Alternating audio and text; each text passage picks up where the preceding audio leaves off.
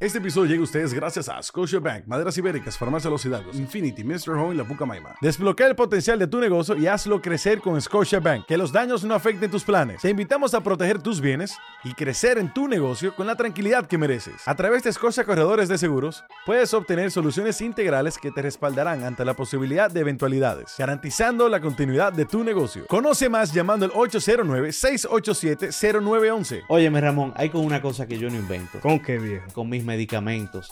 Por eso los compro en Farmacia Los Hidalgos, quienes desde 1975 están brindando atención farmacéutica confiable, trayendo seguridad y confianza. Farmacia Los Hidalgos, atención farmacéutica confiable. Si tu fin es la calidad en maderas, laminados y terminaciones, Fins es tu marca. Óyeme, Ramón, esos pisos de madera dan un feeling ideal. Así es, Javier, y déjame decirte que en su almacén local encontrarás una gran variedad de diseños para crear tu ambiente perfecto y te ofrecen entregas locales y regionales para tu comodidad.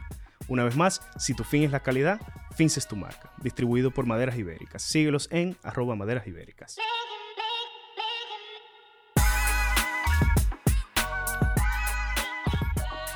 Bienvenidos, señores, nuevamente a su podcast de negocios Pesos Pesados. Yo estoy contento, Pati, hoy. Yo también, a pesar de mi, de mi voz, de mi sexy voice como Phoebe de Friends. Aunque no se note. Óyeme, la verdad que esto ha sido, yo vuelvo y repito, una temporada espectacular, ¿eh? Sí, no, no, no podemos quejar. Yo- todavía falta, ojo, temporada. Y, yo falta. siento como que ya estamos pagos, pero falta temporada. No, no, pero, pero por ahí. que- Oh, pero ¿y este episodio? No, este episodio, los De- que de vienen, no, no, no. Es Dura- que too du- much. duramos como una semana sin grabar. Y estamos hablando aquí que nos sentíamos como que estábamos de vacaciones. Como No, que- pero que ese break lo necesitábamos. Sí, no, porque O tuvimos... sea, todavía que hay varios episodios que no han salido que ya grabamos. Correcto. Mis ojeras no me dejan mentir. Claro, pero no, le- no, no dañes la magia, esto es en vivo. Nosotros Ah, no grabamos sí, antes de ya. tiempo. no, buenísimo. La verdad que, que ha sido una, una, una temporada súper, súper, súper cool. Este episodio sale el 21 de agosto. Correcto. O sea que mañana nosotros estaremos entregando ya por fin las 10 becas pesadas que desde inicio de la temporada me venía anunciando. Eh, no sé si la gente de la lotería cuando se, cuando se le entregan tienen que poner evidencia. Sí, Eh, exacto. mañana va a haber evidencia. Mañana. No, de verdad, entrega. sintonicen y, y, y mándenle su felicidad a toda la gente que se Y- ganó. Y, sus súper chulo el momento donde cuando, cuando llamamos a todos los ganadores eh, en un Zoom colectivo Ajá. y hubieron un, un par de lagrimitas buenas. y- Es que le hicimos un You've Been Punked. ¿Se acuerdan de ese, de ese programa de MTV? No, de- de- de- definitivamente yo creo que estamos tocando eh, la vida de, de- de esas 10 10 personas y espero que lo aprovechen. No, y, y a mí una de las cosas que más contento me pone es que, oye, no pudo haber sido más coherente. Nosotros iniciamos este programa hace dos años, justo, hace justo dos años. Yo creo que este fin de semana, Sí, sí, sí. eh, justo dos años cumplimos y, y desde el inicio era buscando educar, educar, educar. Y qué mejor que, concho, Claro. da un par de becas en una universidad como la Pucamaima. No somos los mejores educando, pero la puca sí. Eh, Ah, claro, cada quien con lo suyo. claro. Bueno, señores, y hoy tenemos un tema súper, súper interesante. Pati está súper emocionada Claro. hoy. O sea, cuando le tocan su tema o viene una mujer, ya Pati no esconde los dientes. Ah, yo nunca condo los dientes, los tengo grandes. No, pero la verdad es que hoy vamos a hablar, vamos a hablar de publicidad, vamos a hablar de mercadeo, vamos a hablar de negocio. Probablemente hoy, hoy, por fin mucha gente se entere de que son diferentes las tres cosas. Sí, por hemos tratado. Yo hice un episodio donde tratamos de explicarlo. Después hemos preguntado, pero creo que hoy va a ser una buena oportunidad de Entonces, diferenciar. Y para todos aquellos que, que quizás forman parte de la economía naranja, aquí van a ver cómo la economía naranja entonces se diversifica Ujú, ¿eh? y termina también teniendo real estate. Correcto. y otras verticales que no necesariamente son eh, del mundo creativo y publicitario, aunque al final se necesita creatividad para todo esto. Para ¿verdad? todo. Eh, eh, eh, como el mismo tema es bienes raíces, hay que ponerse creativo muchas veces cuando se aprieta la jugada. Y para eso, señores, hemos traído aquí, hemos traído aquí, ¿Comiste espagueti hoy? sí, parece que Muy sí. bien. Eh, hemos traído aquí al CEO de Pajés BBDO. Bienvenido, Felipe Pajés. Bienvenido. Bienvenido. Gracias, gracias Pati, Javier, Gustavo, por tenerme aquí hoy y a toda la audiencia, en especial al área empresarial y, y cómo ha derramado este programa que ustedes bien dicen, educativo, pues a mucha gente más. Así que gracias por la invitación. No, gracias Siempre, por siempre. aceptarla. Sí, yo estoy súper súper emocionado porque nosotros compartimos escenario en un momento, hace uno, hace casi un año, no sé, meses, y, y nos llevamos fue un trailer nada más de la película. Y yo creo que hoy tenemos tiempo para poder darle a play a la No, película eh, completa. Es que ese día se tomó la decisión, hay, hay que llevarlo. Ah, sí, es verdad. Sí, ese día lo identificamos y dijimos, ahí hay, ahí hay algo. Sí, sí, sí, sí, sí, sí. Qué bueno que llegó el momento, ¿verdad? Correcto. Em, queremos conocer la historia familiar. Queremos conocer entonces cómo eso va evolucionando a, a lo que es hoy en día el grupo Pajeses, si se le podemos decir así, ¿verdad? Em, y, y me encantaría, o sea, tocar los temas de, de diversificación, de empresa familiar. O sea, cómo ustedes se han ido me- meneando en este mar que, que- que cada día es más revuelto y uno tiene que aprender de repente, ¿cómo que se llama la abrazada? De mariposa, mari- de helado. en una de- industria, y en una industria que, que está viviendo, como todas las industrias han tenido su momento de, de, de cambios, de, de, de pivotear, de, de sacudión, eh, la industria de- del marketing, de la publicidad, o sea, toda esa área, eh, creo que están viviendo en este momento un momento también de un buen sacudión. Y, y esa diversificación, ese navegar esas aguas. Que ya el cuco no se llama cuco, se llama AI. Sí, no, ¿qué va? That's your friend. Ese es uno de los cucos. Sí. Entonces, vamos arriba. ¿Cómo es esa vida familiar? ¿Cómo inicia este grupo empresarial? Eh, eh, me imagino como Mad Men, me imagino Sí, esos total, inicios. total. ¿Cómo inicia? Por ¿Quién ahí va el nombre del episodio. Por, ahí va el nombre. Eh, ¿Cómo inicia el grupo, el grupo familiar y quién lo inicia? Claro que sí. Em, mira, primero eh, yo quiero decir que tanto yo, eh, por la experiencia vivida con mis hermanos y mis padres, pues me siento bendecido. La verdad que nosotros tuvimos unos padres espectaculares que lo dieron todo y nos inculcaron su- sus mejores valores. Y todo empieza cuando mi padre, eh, catalán, migra en la época post-Franco a América.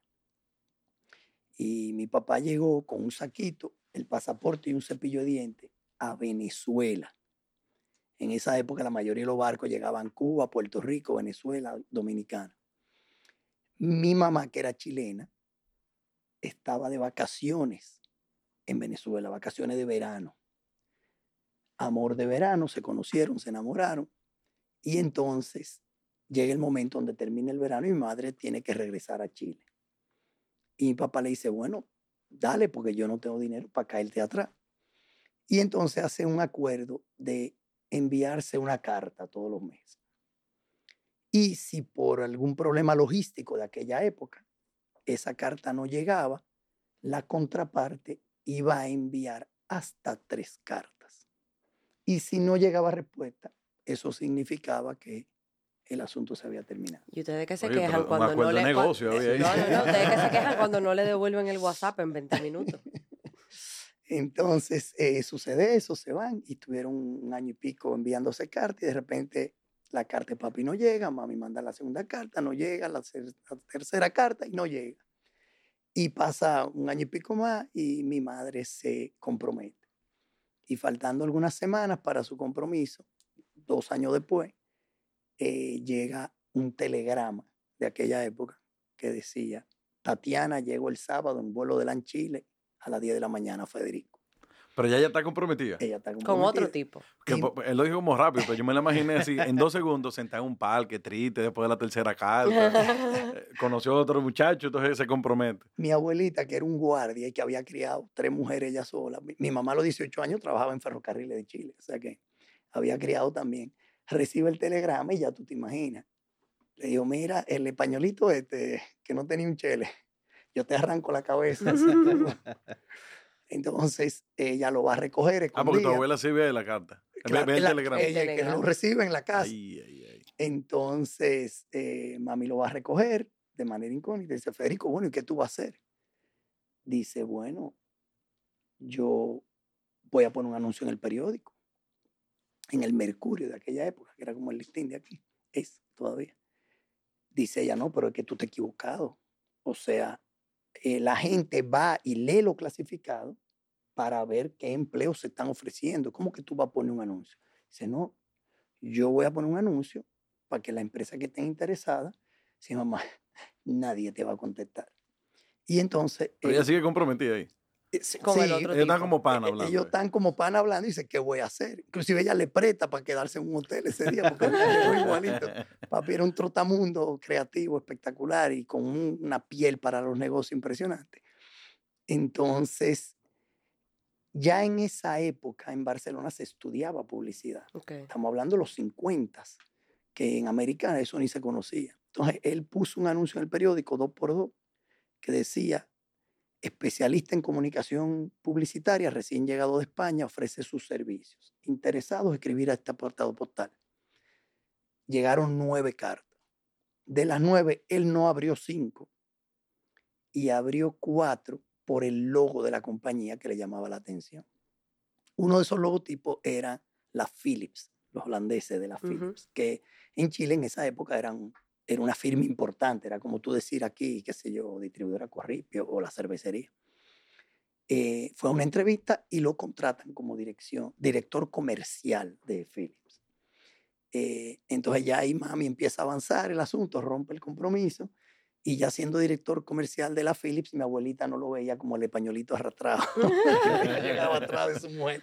Yo me imagino el pleito para desarmar el compromiso, pero... Entonces, para que tú entiendas el legado que él deja desde esa época, de las cosas que él hizo en Philips Chile, fue, él llegó y había un almacén lleno de eh, equipos Philips que ya estaban caducados, o sea, que ya habían un modelo nuevo, lo había reemplazado. Obsoletos. Pero la casa matriz no le permitía venderlos, porque eran ya modelos pasados.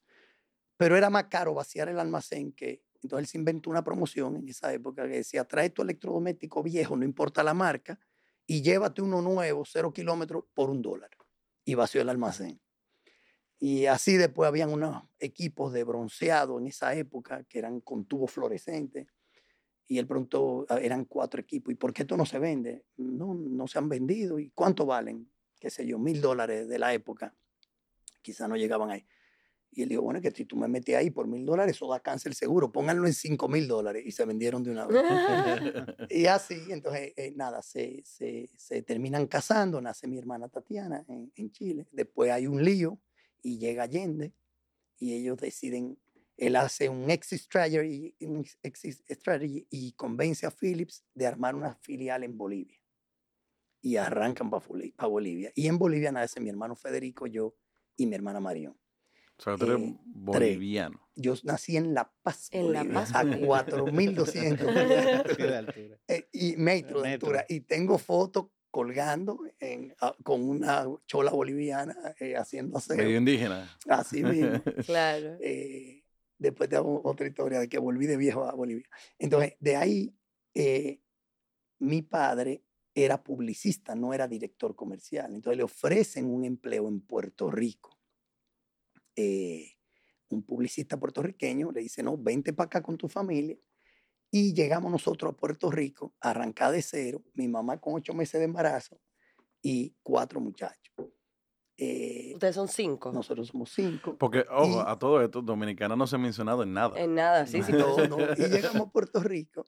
eh, nosotros somos cinco de, de ese matrimonio mami y tres de un primer matrimonio, de cual somos como hermanos toditos. Mi hermano mayor vive aquí en República Dominicana, Federico José, Ok. y de la segunda camada de Federico Guillermo. Y llegamos a Puerto Rico. O sea, perdón, son ocho entonces, si en juntamos todo. total. O sea, que, que, que el español sin trabajo ya, ya había dado su vuelta. Ya había dado su vuelta. Entonces llegamos a Puerto Rico y la persona que lo convence que vaya a Puerto Rico lo lleva a una primera reunión con un cliente potencial, eh, que en aquella época era la gente de Mars, de los chocolates. Ujú. Y como pasado tres o cuatro días le dice, mira Federico, yo no te puedo dar el empleo, porque yo te traje como creativo español a ver si me daban esta cuenta y no me la dieron. O sea que ahí estaba papi desempleado en Puerto Rico con cuatro muchachos a punto de nacerle uno. Bueno, finalmente eh, nació Marisol, la menor de, de todito. Y papi conoce a Brinio Díaz, que era un publicista eh, de aquella época, que le dice, dominicano, que le dice, no, vente para Dominicana que yo te doy empleo. Y entonces llegamos aquí en el año 70, eh, yo tenía apenas dos años que llegué aquí, cinco muchachos al Hotel Colón en la zona colonial. Y ahí arrancamos. Y mi padre empezó a trabajar con Brinio Díaz como creativo y después se hizo cargo de la producción. Después pasó a Dávila y Marchena. Vamos a hacer la diferencia rápido ahí de qué es lo que un creativo y qué es lo que es la producción. Correcto, los creativos son los que crean, piensan las campañas y producción es que la ejecuta. Entonces, él era un tipo muy organizado, o sea, papi llegaba a una reunión y te hacía el reporte de contacto, te escribía la campaña y llamaba a la productora para que hicieran el comercial. O sea, él era bien versátil en eso. Y él se hace cargo de la producción porque veía que la agencia tenía una oportunidad y duplicó y triplicó el tamaño de, de esa agencia. Después lo contrataron en, en Dávila y Marchena eh, y después eh, un empresario español de la comunicación que se llamaba Rafael Martín Caro lo contrata en Marca Publicidad. Marca de Martín Caro, pero marca de marca, que era una, una agencia muy grande. Y él entra como director creativo y empieza a crecer la agencia y con los años eh, ese empresario español, que era un señor mayor, decide retirarse y le vende la agencia a, a mi padre. Y mi padre logra comprarla con la ayuda de un cliente muy querido de toda la vida, que siempre lo apoyó, que fue Industria Lavador, y, y la persona de don José Vitienes, que es un ángel en el camino de, de nuestra familia. Lo queremos muchísimo a él y a su familia. Y, ¿Ese que sería el papá de don Ernesto? No, el hijo de don Ernesto, hermano de Ernestín. Eh, Del netín que me refiero. Ah, no, Ah, hermano, hermano de Ya lo ubicamos. eh, y termina quedándose con la agencia. Posterior a eso, Marca se asocia a Leurnet por unos cuantos años. Eh, eso fue en el año 70, nosotros llegamos. Él termina comprando esa agencia, monta varios negocios más. Mi padre era un emprendedor innato y después te voy a hablar de todos los fracasos. Taniel, cuando tú dices Leurnet, esos son de, de- de estas agencias o, o franquicias mundiales. ¿verdad? Correcto. La industria de la publicidad dominicana ha estado globalizada desde hace más de 50 años. ¿Y es el estándar de Latinoamérica, de América Latina o- Sí, es, es bastante el estándar porque, por varias razones. Primero, tú no tienes grandes barreras legales, impositivas y de inversión. Una agencia de publicidad era un, gente un- que un tigre con una máquina de escribir y ahora es una persona con una Mac. O sea, las barreras de entrada son muy bajitas. Por eso hay mucha competencia históricamente en el negocio de la publicidad. Y en República Dominicana, desde la época de Joan Rubicán Damari, doña Damari definió que trajo Joan Rubicán y ha- han estado todas las multinacionales presentes en el país desde hace muchos años. Y en esa época nos asociamos a la Burnet, la sociedad duró un, un- un tiempo y después no, nos desasociamos. Lo grande es que eso fue en el 70. En el año 84, eh, ya con negocios caminando, todos los hermanos, tú sabes, tirando para adelante, eh, papi llega a casa un día y dice, eh, niños, quiero informarles que el mes que viene nos vamos a vivir a Chile. Esto es con la agencia Marca en ese momento. Marca, publicidad, más otros negocios, una imprenta que se llamaba Grafos, o sea, ya habían seis, siete negocios montados, que eran verticales de la misma publicidad? que eran verticales algunos y otros rarísimos. no que tenían nada que ver. Eh, entonces, eh, ¿cómo así, papi? Que no vamos? Yo, yo cumplía 16 años, yo sacaba licencia ese Ah, año, ya tú sabes. Mierda. Dice, no, lo que pasa es que tu mamá salió de Chile por, una por un tema político Ujú. y ella quiere volver a su país. Yo la voy a complacir. Ya yo vendí la agencia, vendí la casa de Jarabacoa, vendí, vendí. Ah, lo vendí, vendió Y todo. nos vamos en un mes. ¡Fua! Y arrancamos para Chile, arrancá de cero en el 85. Eh, yo entro de colegio a universidad y así sucesivamente. ¿En qué colegio tú estabas? Yo estaba aquí, eh, yo estaba, mi, mi papá era medio nómada, él no, no creía en tener casa propia. Él decía, yo no parqueo esos cuartos, yo le meto el dinero al negocio. Y cuando me aburro de una casa, alquilo otra y el dueño que se quede con las goteras y que se... Pero él era mega inquieto. Me gusta esa era filosofía. súper inquieto. Yo y- creo que una gente ya cuando deja su tierra natal, ya esa es la decisión, yo creo que de las decisiones Sí. más difíciles que uno Es que pierde uno- el miedo. Sí. Sí, tú pierdes todo el miedo. Sí, Y no. pierde también eso mismo, como el miedo a moverte. O sea, tú sabes que moverte no es la gran cosa. Y el inmigrante tiene esa condición. Fíjate, los dominicanos que emigran a Estados Unidos, y eso son otras personas, se, se- se adaptan al sistema, etc. entonces, en ese año nos vamos a vivir a Chile. Yo estaba en el colegio y tuve que integrarme a trabajar. Mi hermano y yo trabajamos desde muy joven, eh, desde muy, muy joven. Y era toda una estrategia de él, tú sabes. Yo me acuerdo, yo con nueve años y mi hermano con 13, 14 años, queríamos comprar un motor. A nosotros nos encantan todo lo que huele a gasolina. Eh, ah, se pueden juntar con Gustavo. sí, sí, sí, corríamos motocross y de todo. Entonces, eh, le dijimos, papi, nosotros queremos un motor. Y nos dijo, mira, yo no le voy a comprar el motor porque si a ustedes le pasa algo, yo no quiero ser responsable de eso. pero trabajen y cómprense el motor. Y para nosotros, mientras todos unos amigos de nosotros le decían que no, para nosotros fue, y nosotros arrancamos pintando casa en el vecindario, lavando carro, hasta que juntamos los cuartos de un mini trail, que era un Honda 50 chiquitico así. El triwheel. Eh, no, el de, era de dos gomas gordita, pero de dos gomas. Se llamaba. Ahí está mi pregunta de la limonada, era pintura de. Era pintando casa, pintando Bueno, entonces ahí en el año 85 volvemos a Chile y yo tengo que trabajar. O sea, todos teníamos que colaborar en que rearrancar. Chile era un país muy maduro en temas de agencia y montamos una agencia de promociones. Y de hecho yo manejaba las promociones a nivel nacional en ese país largo y flaco eh, de Coca-Cola y de varios clientes importantes allá en esa época. Pero yo desde que salí del, o sea, desde estar en décimo, ya yo trabajaba y estudiaba, y así mismo la universidad. La cuestión fue que mi mamá tuvo una decepción familiar. Dos de mis hermanos, Tatiana, le tocó trabajar en Chicago, ella se graduó de la Universidad de Illinois y entró a Leone, Chicago.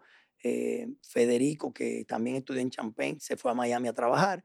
Y en el año 89, eh, mi papá, su agencia marca la había vendido a un grupo y se convirtió en publicitaria del Caribe en uno de los viajes, ese cliente importante que mencioné delante, le dice, mira, nosotros no estamos muy contentos con la agencia que, con los dueños nuevos y vamos a cambiar de agencia.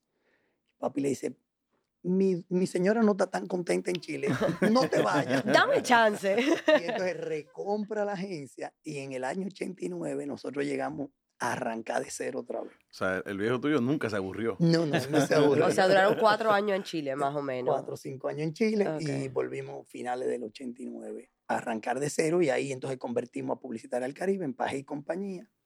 Después... Eh, Pero cuando llegan, que ¿Compran la agencia? O, recompramos lo que era Publicitaria al Caribe, tenía algunos clientes, empezamos a gestionar los clientes, a ganar nuevos clientes. Después compramos Publicitaria Reto, que fue un emporio en República Dominicana, eh, José Augusto Tomén, Maximito Lobatón, mi suegro.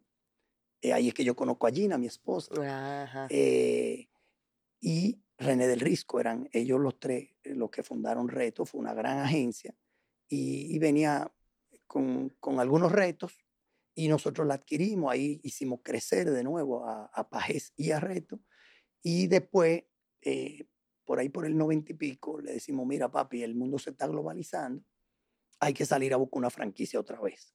Y entonces salimos y buscamos BBDU. ¿Y quiénes estaban aquí en ese momento? A nivel, sabemos que estaba John en Rubicon. Están todas. Todas. te explico, ahorita tú me preguntabas por qué la publicidad se había internacionalizado tan rápido. El ejemplo de eso fue Coca-Cola. Coca-Cola hasta hace pocos años fue la marca más valorada del mundo. Ahora las de tecnología le pasaron pero lo que hizo Coca-Cola fue que a Macan Erickson le dijo, si tú abres una agencia en cualquier lugar donde yo venda una Coca-Cola, yo te doy la cuenta.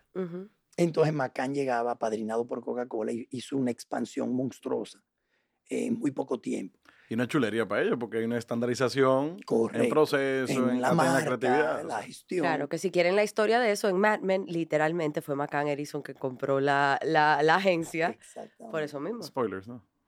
Ay, no, digo no, no, Bueno, si a esta altura en el 2023 no han visto Mad Men, pues están atrás. y así, entonces, el la, la, industria publicitaria se globalizó muy rápido, ya sea a través de vehículos como eso, marcas competidoras que querían lo mismo, y por eso en República Dominicana, desde hace más de 50 años, pues están básicamente todas las marcas internacionales de publicidad. Y básicamente son cuatro grandes grupos que controlan el mercado mundial, Publicis, que es eh, francés, está presente aquí, eh, JWT, eh, el, WPP Group, que también está presente aquí, Interpublic y Omnicom, que son los socios nuestros, que tenemos siete marcas de ellos en el país. entonces, nada, en esa época pues salimos, trajimos BBDO y seguimos haciendo. O sea, que de auditoría y finanzas están los Big Four y, también Exacto, totalmente. Big Four de, de publicidad. Y nada, ahí arranca el Pajés afiliada a BBDO y después en el año 95 pues convencemos a BBDO que compre una participación accionaria. Ah, y es cuando hacen el cambio de nombre de Pajés a Pajés BBDO. claro. Ellos te dan primero una licencia y ellos lo llaman un noviazgo. Vamos a ver si tú eres bueno, si tú eres creativo, si tú eres estratega. Son due diligence. Exactamente. O sea, ellos son parte del negocio full. Sí, Esto no es nada más una franquicia que yo no, adquirí. No, BBDO tiene el 30% de, del grupo de agencias que controlamos que son de ellos. Claro. Después hay otro grupo que es de la familia Y ese es lo que es la división de marketing. Y después está el lado inmobiliario, que es ya otro negocio que lo dirige mi hermano Federico. No, hay solo para el que no se mueve en el mundo de publicidad también, o sea, cuando uno se forma parte de estas franquicias multinacionales también hay muchísimos beneficios, o sea, si el, que sigue este mundo, o sea, hay un tema del, del el famoso network, o sea, hay herramientas estandarizadas, hay entrenamientos, hay insights, o sea, hay un, un sinnúmero de productos, digámosle, entre comillas, diferenciado entre un grupo y otro, que cuando el- una agencia local los trae, pues entonces se eleva también el, el- la, la- Se beneficia de, de esos activos que tiene correcto, la sofisticación, ¿verdad?, de lo que estamos haciendo a Y nivel estratégico. Clientes, capacitación, network, herramientas tecnológicas de investigación, de planificación, de creatividad. Son muchas las ventajas. Y, y de ahí que nosotros hemos migrado a ser un, una agencia de publicidad, que era lo que tenía mi papá, donde había un cliente que era el 70% de la venta. Y entonces ahí lo, conversi- lo, convers- lo convencimos de una estrategia de diversificación de cartera y de industrias, porque ahí ya el mundo se globalizaba y los presupuestos publicitarios empezaban a fraccionarse. O sea, en los años 80 tu agencia de publicidad te hacía las relaciones públicas, te hacía el BTL, te hacía el POP, te hacía la activación del punto de venta, te hacía la rueda de prensa, te hacía todo. Era un, un contó. Era un control. Y esos presupuestos empezaban a fraccionarse. Y en cada una de esas áreas aparecían franquicias. Ujú. Entonces, el, el- el- la ¿Y qué buscaban? Especialización. especialización eh, y concentración del know-how. Y de ahí que nosotros iniciáramos esa misma estrategia para poder capturar ese share of pocket de los clientes en las distintas disciplinas. Y de ahí que hemos migrado de ser una agencia a ser operadores de franquicias de comunicación de marketing, donde hay relaciones públicas, digital, BTL, medios y todas las especialidades. Cuando, cuando ya ese, ese principio de los 90, ¿dónde está Felipe? ¿Qué está haciendo Felipe? Sí, yo entré muy temprano en, en el negocio. De hecho, yo fui el primero en entrar. Eh, de pequeño trabajé en el negocio. Eh, yo salí en comerciales de leche rica, de choco rica, de Unique, una tienda que había. Salíamos toditos, mis hermanos. Eh, éramos los extras. Faltan tres muchachos, métanlo ahí. Para... Sí. Talento gratis, dale. Quería, quería cambiar el motor. Exacto. Entonces, cuando yo llego de Chile junto con, con mi padre, yo entro de una vez, sigo en el negocio, porque ya yo estaba en el negocio allá. Después viene Federico, mi hermano, que estaba en el otro negocio de vallas con mi otro hermano Federico, entonces él se integra también a la parte administrativa. Después llega Marisol y después traemos a Tatiana también. Y un paréntesis, Y ¿qué, Marión, ta- los estábamos, eh, hubo un momento que estábamos los cinco ahí. okay, ¿qué, qué es, o sea, ¿qué estudiaste? Porque creo que también en esa época eh, eh, Sí. eh, no se estudiaba como publicidad per se en Latinoamérica. No sé Sí, si en Chile sí. Sí, te comento. Eh, mi hermana Tatiana tuvo la dicha de ir a Chicago a estudiar publicidad. Ok. Ella también, esa es su pasión. Tatiana es la estratega de la familia, es la que tiene la visión fuera de. Ella vive en Estados Unidos, eh, está en el board, Sigue viviendo en Nueva York. sigue viviendo en Nueva York, de Harlem, de las Sí. primeras que se mudó a Harlem, ya tú sabes, Sí. una mente muy creativa, una mente muy estratégica, y es como nuestro ojo avisor. Ella, eh, al estar fuera y al estar en una economía mucho más avanzada, a veces es la que dice, hey, ustedes están viendo por aquí, pero es por allí, o mire, eso lo ven ustedes porque están metidos adentro, pero los empleados no lo ven así, los colaboradores, etc. Federico estudió administración, después yo y mi hermana Marión estudiamos en Chile porque la empresa no habíamos mudado, no, había para mandarnos fuera, pero muy interesante. eh, a mí me tocó estudiar en la Universidad del Pacífico en, en Chile, que era la única universidad aprobada por la IA, la International Advertising Association. Y algo muy particular que yo lo, lo hemos cacareado a nivel de ADEC, de la asociación con las universidades de aquí, era que ya en esa época, en los 80, eh, todavía hay universidades en República Dominicana que tienen un lío con el pensum. Me explico. Todavía hay gente que cree que mercado y publicidad es lo mismo. es lo mismo. Y todavía hay gente que cree que publicidad y diseño es lo mismo. Entonces, yo siempre digo, si usted va a estudiar diseño, váyase para Chabón, que es la mejor escuela de diseño de este país. Ahora, si usted quiere estudiar publicidad, usted tiene como cuatro grandes áreas. Tú puedes estudiar publicidad para ser un estratega de negocio, marketing. Tú puedes estudiar publicidad para ser creativo. Creativo no significa ser diseñador ni copywriter. Mi padre era un gran creativo, escribía increíblemente porque leía, tenía mucha educación, pero no sabía dibujar ni un gatico, ni yo tampoco. Yo en mi vida he dibujado nada. Entonces, está copywriting, que es redacción, y está diseñador gráfico o la especialidad de medios. Entonces, eh, en la época que yo estudiaba ya ahí se mantiene, tú cogías publicidad y los dos primeros años eran genéricos de publicidad. Y al segundo año te decían, ok, ¿qué especialidad tú quieres? Si tú elegías marketing estratégico, entonces te daban psicología del consumidor, finanzas, eh, presupuestación, qué sé yo. Si tú elegías copywriting, entonces te metían funda, filosofía, redacción, etc. Si tú elegías eh, creatividad general, te daban historia de cine, etcétera, y, en, y, en, esa época ya tenían esas cinco concentraciones. Exactamente. Y si tú querías medios, que fíjate, en República Dominicana todavía hoy, yo estaba en una entrevista con unos asesores que contrató Barna, hoy en la tarde y le decía, mira, todavía hoy en República Dominicana ninguna universidad tiene la especialidad de medios. Y a medios es que va el 80% del dinero. Correcto. Y es súper complejo. O sea, complejo. O sea, claro, o sea, una campaña exitosa, el 80% del dinero va a los medios, off o online. Y ahí es que el consumidor la ve. Claro. Y todavía hoy en República Dominicana, si yo necesito un planner de medios, tengo que agarrar un graduado de marketing o un graduado de publicidad y enseñarle. Y entrenarlo. no, y enseñarlo a jugar ajedrez, porque si hay algo estratégico. Eh, claro, no, y enseñarlo también en un mundo súper cambiante, donde tú probablemente no tienes la base correcta, porque tú recibes gente que tiene una base creativa y tú le tratas de, de, de, subir, de poner la parte de, de, medios arriba y como que no necesariamente, eso mismo, el número del 80%, muchísima gente dice, no, hay que gastar los 15 millones de pesos en la producción del comercial. Ajá, ¿y que tú vas a gastar? ¿Dos millones en que la gente lo vea? No. Invertir. O sea, es al revés. O sea, incluso las grandes multinacionales tienen reglas muy fuertes a nivel de procurement de que si el presupuesto es 20% en producción, el 80% tiene que ir a medios. Entonces... De hecho, es un benchmark que nosotros usamos con los clientes. O sea, hay mucha gente dejándose el cabello ahora mismo. Sí, yo sé. Mira, eh, yo, yo, quiero hacer un, un, comentario aquí. Yo siempre digo que el negocio de un publicista es muy parecido al de un arquitecto. ¿En qué sentido? Ambos combinan arte, creatividad y ciencia. El arquitecto, diseño, estética, full. Pero a nivel estructural, la estructura tiene que aguantarse. ¿Verdad? Esa viga puede ser bonita, pero tiene que... en publicidad es igual.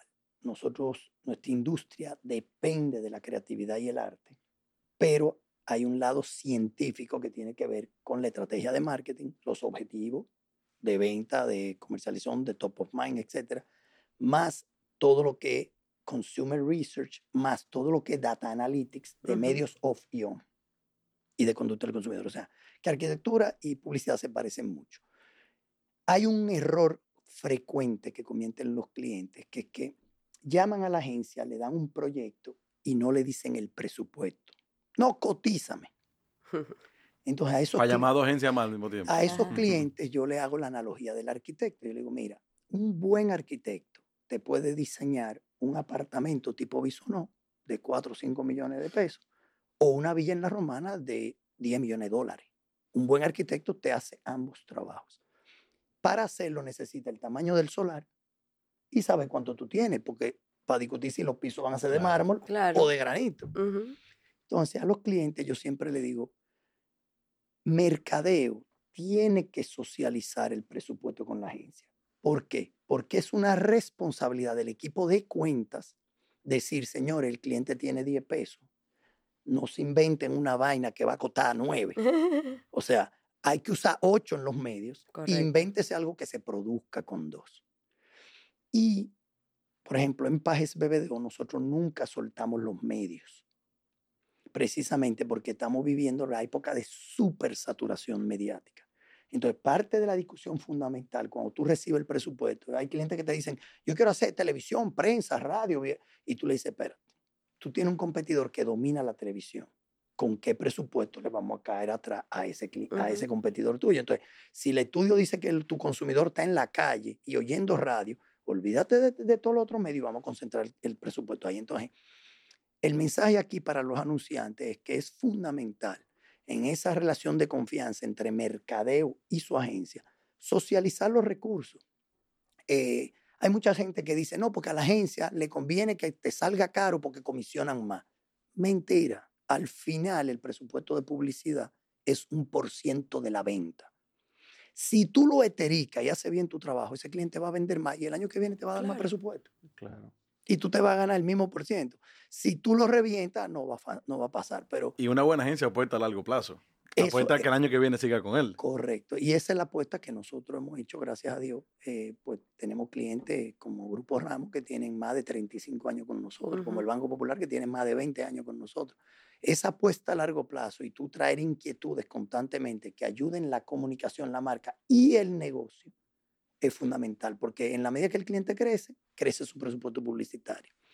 Entonces, por ahí, eh, volviendo al tema de los costos, eh, es muy importante que los clientes en, su relación de mercadeo con, con su agencia tengan esa transparencia y esa relación.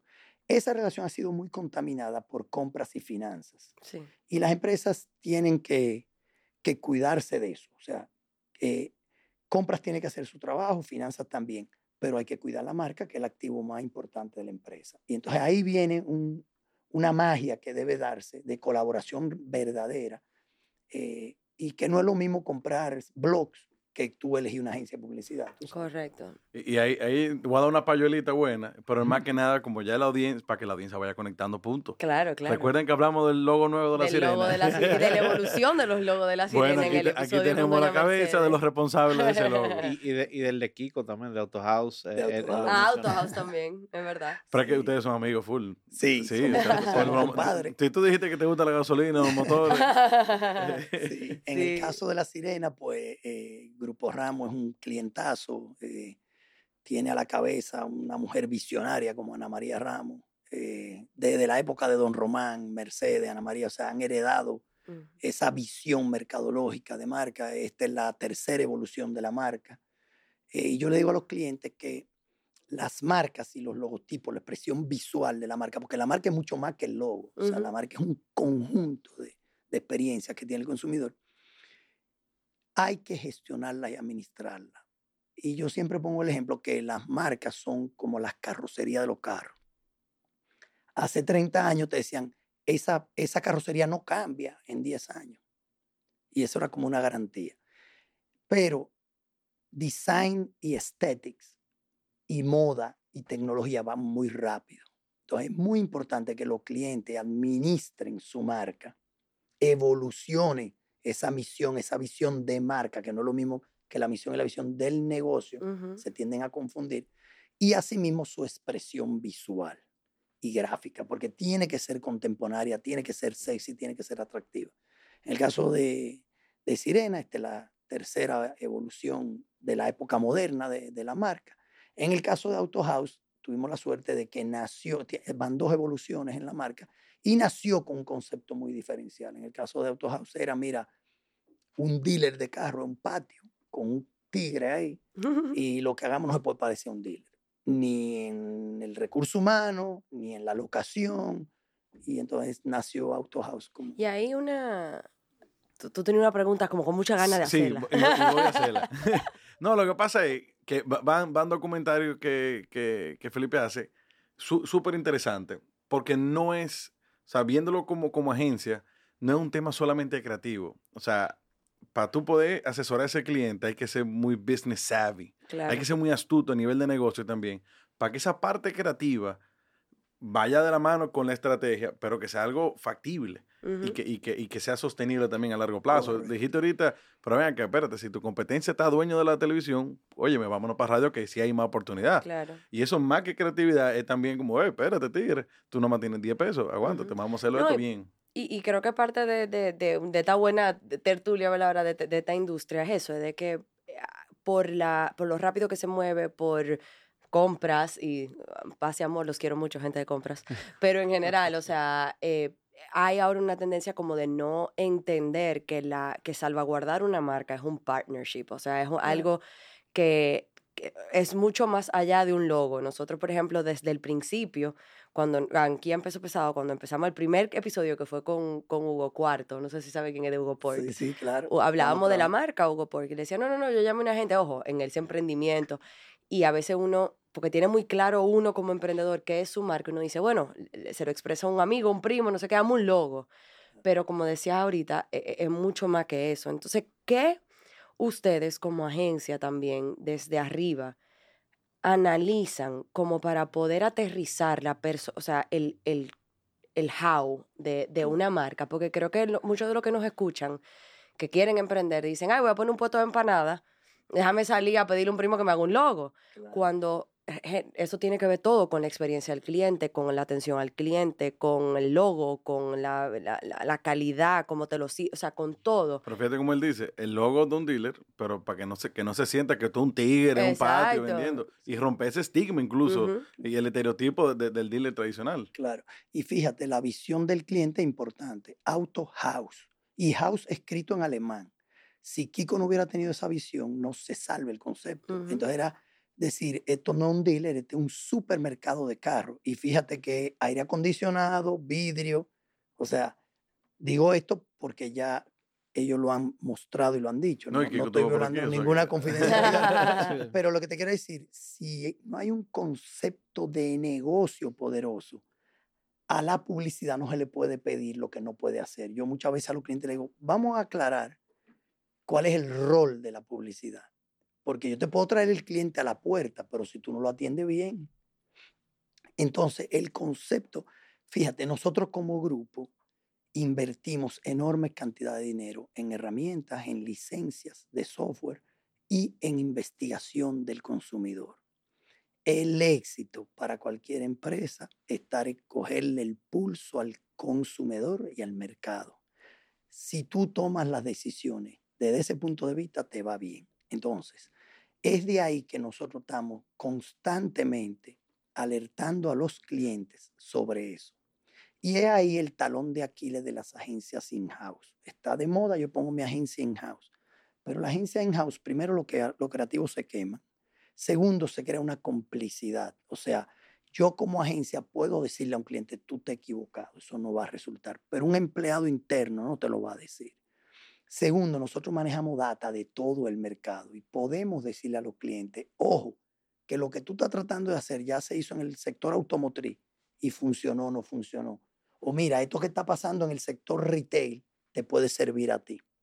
Entonces, esa perspectiva que tenemos las agencias de muchas categorías, de muchos mercados y de data del consumidor, nos ayuda a orientar a los clientes en direcciones estratégicas primero Fíjate que el mantra de, nuestra compañía y la,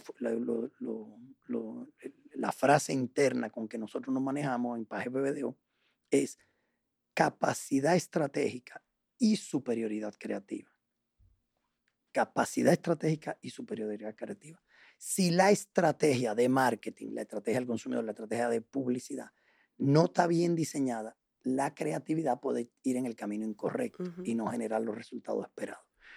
En honor a esa capacidad estratégica y superioridad creativa es que nosotros, con el nombre de mi padre, Federico Paje More, apadrinamos dos becas.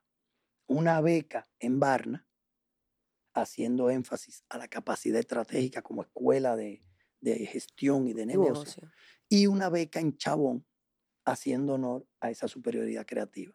Es en esa combinación que está el verdadero éxito. y, Mira, y, eso ahí va bien alineado, o sea, las compañías más grandes del mundo son 100% consumer centric.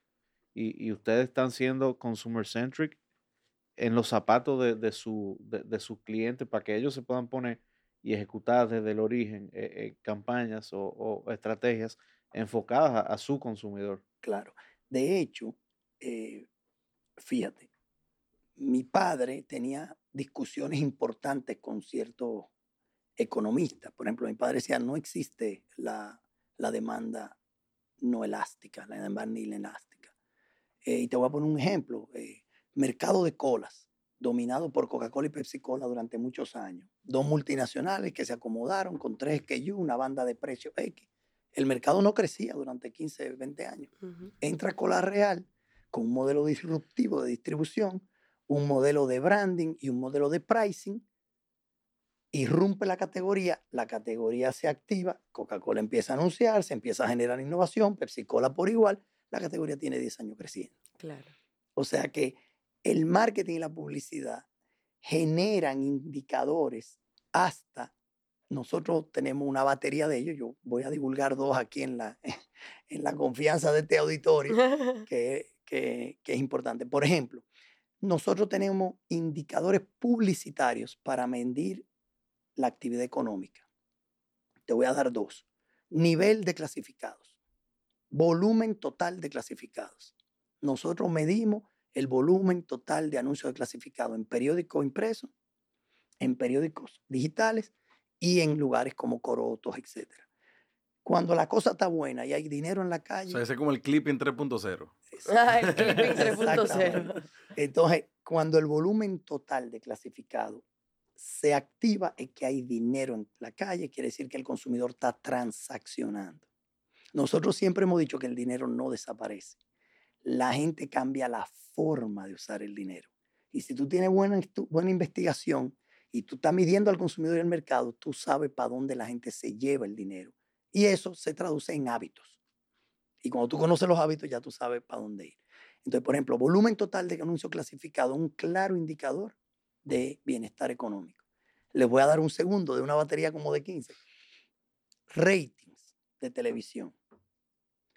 Los ratings de lunes a viernes difieren de los ratings de sábado y domingo. Me explico. De lunes a viernes, los ratings arranca un piquito en la mañana, que la gente que se despierta pone los noticiarios, y después de las 9, 10 de la mañana arranca una barriga al mediodía. Noticieros de mediodía, empleados públicos que salen en horario de ahí, que se conectan, y los tradicionales shows del mediodía, etcétera, etcétera. Después hay una caída y viene el pico que arranca hacia el prime time desde las 4 o 5 de la tarde, tanda de muñequitos, y históricamente en nuestro país, que eh, hace 20 años nos acotábamos temprano, cenábamos a las 6 y media de la tarde, el prime time era a las 8 o 9 de la noche. Ahora el prime time está metido 10 y media, 11. Entonces, esa es la curva de lunes a viernes. el piquito en la mañana, la barriga el mediodía y el prime time hasta las 11 de la noche. Sábado y domingo, históricamente ha sido un pico en la mañana importante de los padres que ponen a los niños a ver muñequitos, etc. Y después una barriga en la tarde en los programas como Sábado Gigante, histórico en Sudamérica y Sudamérica, o El Gordo de la Semana aquí, o Tripletazo de Película.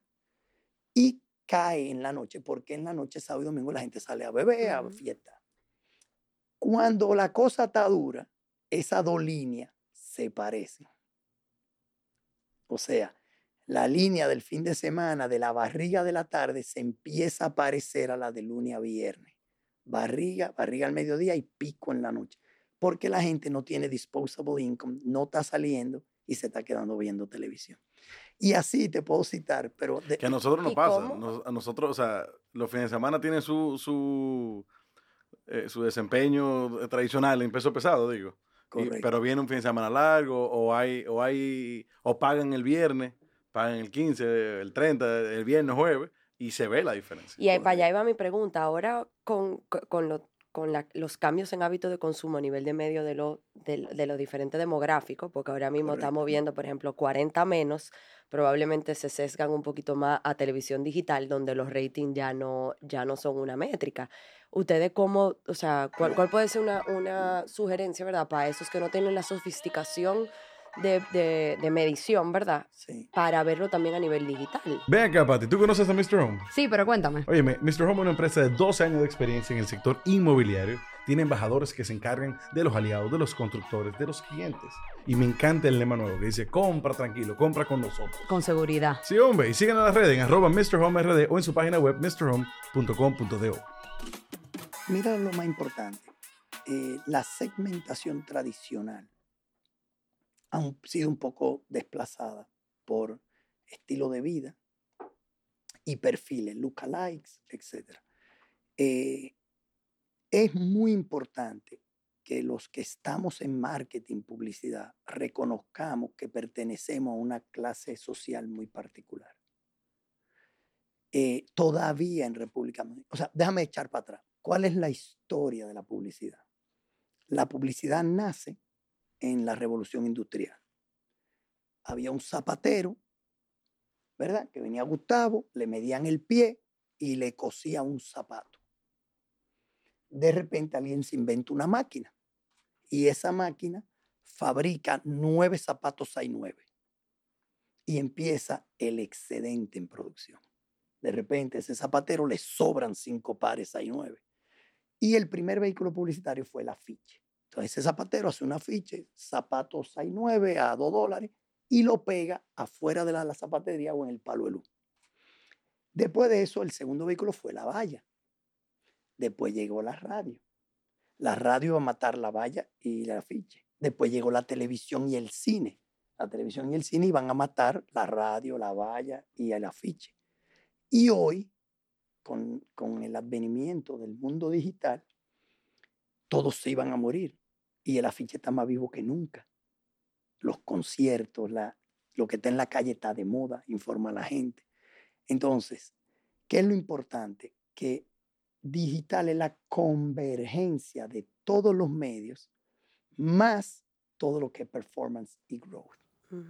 Entonces, todavía en República Dominicana, 70% de la población se tira tres horas y pico de televisión diaria. Los géneros más vistos, novela, noticiario, película.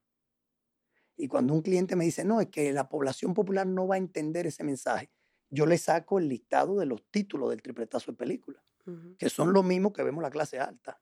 Sí. ¿Tú entiendes? o sea, no es que los tigres ven otra cosa, es que tú sabes, hay una segmentación psicográfica por estilo de vida, por gusto, que va más allá de la segmentación clásica eh, población. Entonces, ¿qué te quiero decir con eso? Nunca antes en la historia de la publicidad habíamos tenido más data para tú hacer ese trabajo. Por eso yo te decía que el mundo publicitario se dividió en dos. Un grupo que cree que el AI, que las agencias in-house, que el mundo digital vino a destruirlo, y los grupos como los nuestros, que tenemos 52 años, estamos celebrando este año con un eslogan y un logo muy bonito de 50 amados, como lo cumpleaños, porque cumplimos 50 en el 2020, no lo podíamos celebrar. Entonces hicimos como lo cumpleaños. Eh, y que tenemos 17 años invirtiendo en temas digitales. Eh, entonces, nunca antes en la historia de este negocio había habido un mejor momento para estar en él. Porque nunca antes teníamos más data, más información para ayudar a los clientes a conseguir sus objetivos. Entonces, cuando tú ves todos los números, entonces empieza ese arte. Eh, y ya que tú mencionas eso de la, fíjate, hay una herramienta y vamos a hablar de marketing y publicidad, pero para concluir esto de cómo ayudar a un cliente a entender si es contenido audiovisual, digital, on demand o si la televisión todavía. Hay, primero, todas las métricas. Y hay una herramienta que debe tener más de 70 años, que es el famoso T-Plan, el plan T.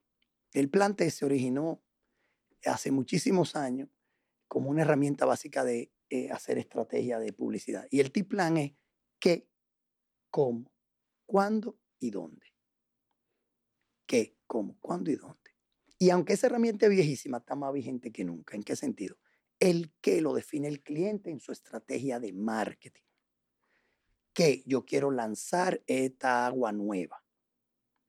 Eso llega a la agencia y junto con planning, no de medio, planning de consumer planning, se ven los estudios y se discute el brief con el cliente. Bueno, pero tú vas a lanzar un agua mineralizada, con gas, sin gas, eh, local, extranjera, y se debate el qué vamos a comunicar. Después pasamos al cómo, y el cómo es la estrategia creativa. Ah, vamos a decir que este es el agua más refrescante del mundo.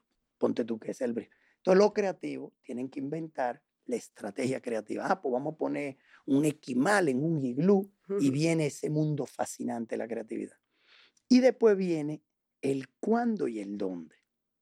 Entonces, en el cuándo y el dónde es que entra toda esa data para poder equilibrar ese presupuesto entre el on y el off.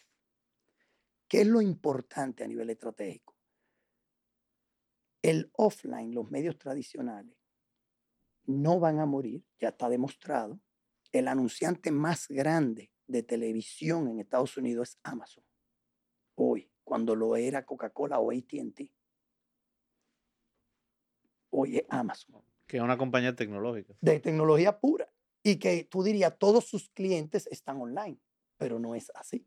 Ojo, Así, también es el anunciante más grande online. o sea, Online, correcto. Entonces, ¿qué pasa?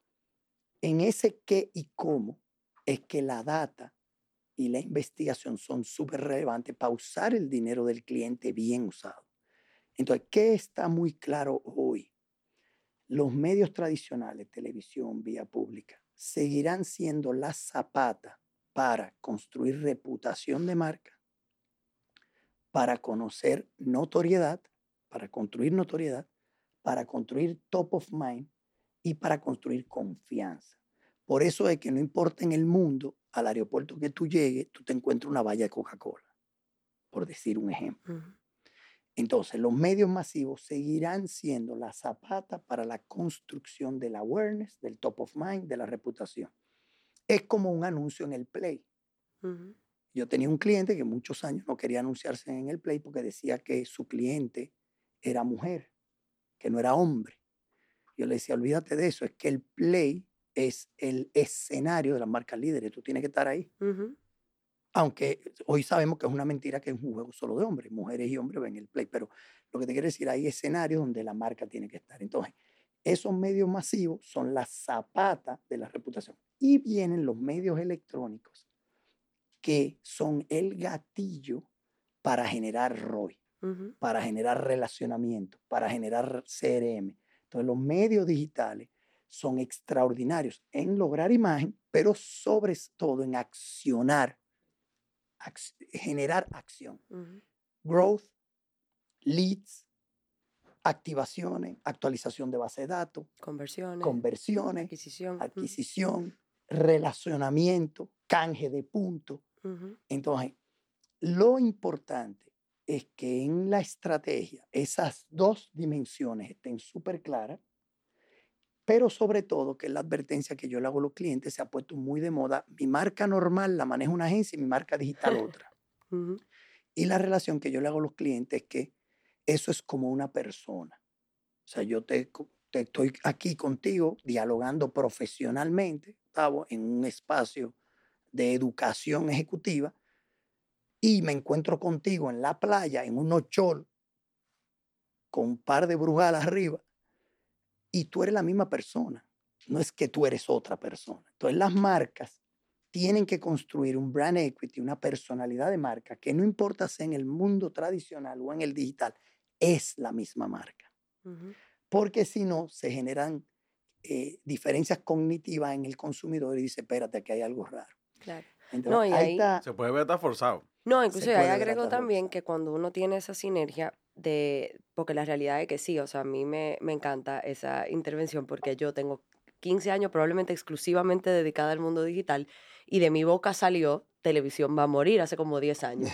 Y, y lo dijimos muchas veces. Y la realidad es que nosotros ahora hablamos mucho de ese, de ese media mix, que, que es simplemente ese, ese dónde y cuándo, que en, esa, en la matriz, en el four point, eh, que- que, coge a ese Gustavo cuando está bebiendo Brugal, pero cuando está aquí en peso pesado, pero cuando está en la calle temprano llevando a su hija al, al colegio. Pero la realidad es que muchos de estos medios se están mezclando. Por ejemplo, un YouTube está entrando a venir a, a competir con televisión. Pero no es que la con televisión Facebook. va a morir como, como la conocemos. No, no crea, Sí porque va- es un tema de consumo. Al final, por ejemplo, eh, y te lo digo porque, eh, por no, pero va a noticia- evolucionar, va- está evolucionando. Claro, por ejemplo, la noticia del momento es que Bob Iger y, y Disney van a vender toda su línea Déjame, TV déjame por ahí. refrasear lo que tú dijiste. La televisión como la conocíamos, hoy son contenidos audiovisuales que se vehiculan a través de televisión abierta, televisión por cable, televisión digital, on demand, YouTube. Y por eso, por ejemplo, nosotros en la agencia, todas las producciones audiovisuales, desde el primer día hay que pensarlas en todas sus duraciones. Si tú te inventaste una historia de tres minutos para meterla en YouTube o en tu página web o en tus redes sociales, de ahí tiene que salir la de un minuto y medio, la de 60 segundos, la de Ujú. 45, la de 30, hasta la de 4, que es la que se está pautando ahora en medios digitales.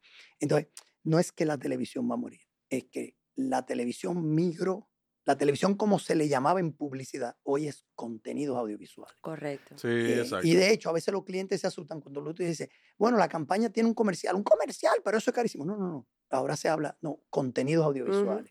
Claro. Y la ventaja es que la tecnología nos ha permitido producir contenidos audiovisuales a una décima parte de lo que costaban antes. Porque hoy tú puedes, como decíamos delante, en una Mac, con un buen pietaje, armar un comercial. Claro. Ahora, lo que, y- donde yo sí estoy full, full, full de acuerdo, por ejemplo, con exterior, e incluso en las mismas producciones complejas, hay, hay un grado altísimo de credibilidad eh, eh, del consumidor, de la marca frente al consumidor. O sea, no es- la barrera de entrada del digital es tan bajita que cualquiera puede tener una publicidad en Instagram, en, lo que sea.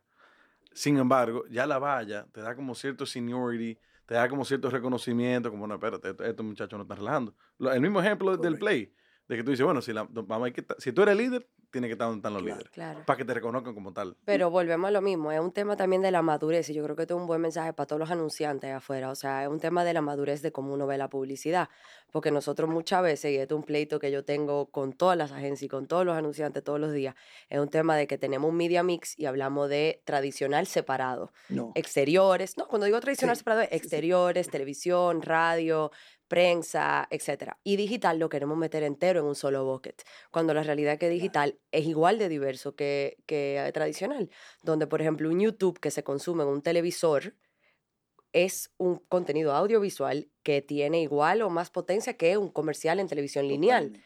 Pero después una cosa en redes sociales es otra cosa.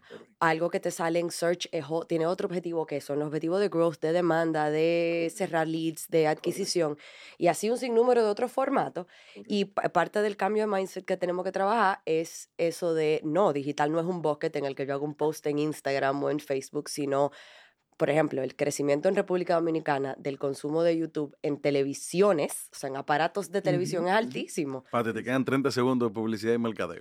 Eh, no, he, di- no he dicho nada y no he dicho Oye, ninguna marca. Mira, yo estoy casi preguntándole cómo, No, cómo han financiado todo, a ver si va- eh, Javier dice algo. No, no, no, pero en serio, eh, creo que es importante porque es algo que nosotros, por Sí. ejemplo, cuando a ti te llaman y te dicen, hazme un plan, eh, que tú, un plan de marketing, ¿qué? Ah, mira, con los tres posts de Facebook. No, No, o yo, sea, pri- lo, prim- yo primero que le digo, ¿cuál es el presupuesto? Mira, exacto. No, el- que no sabemos, yo, yo tampoco. Sí.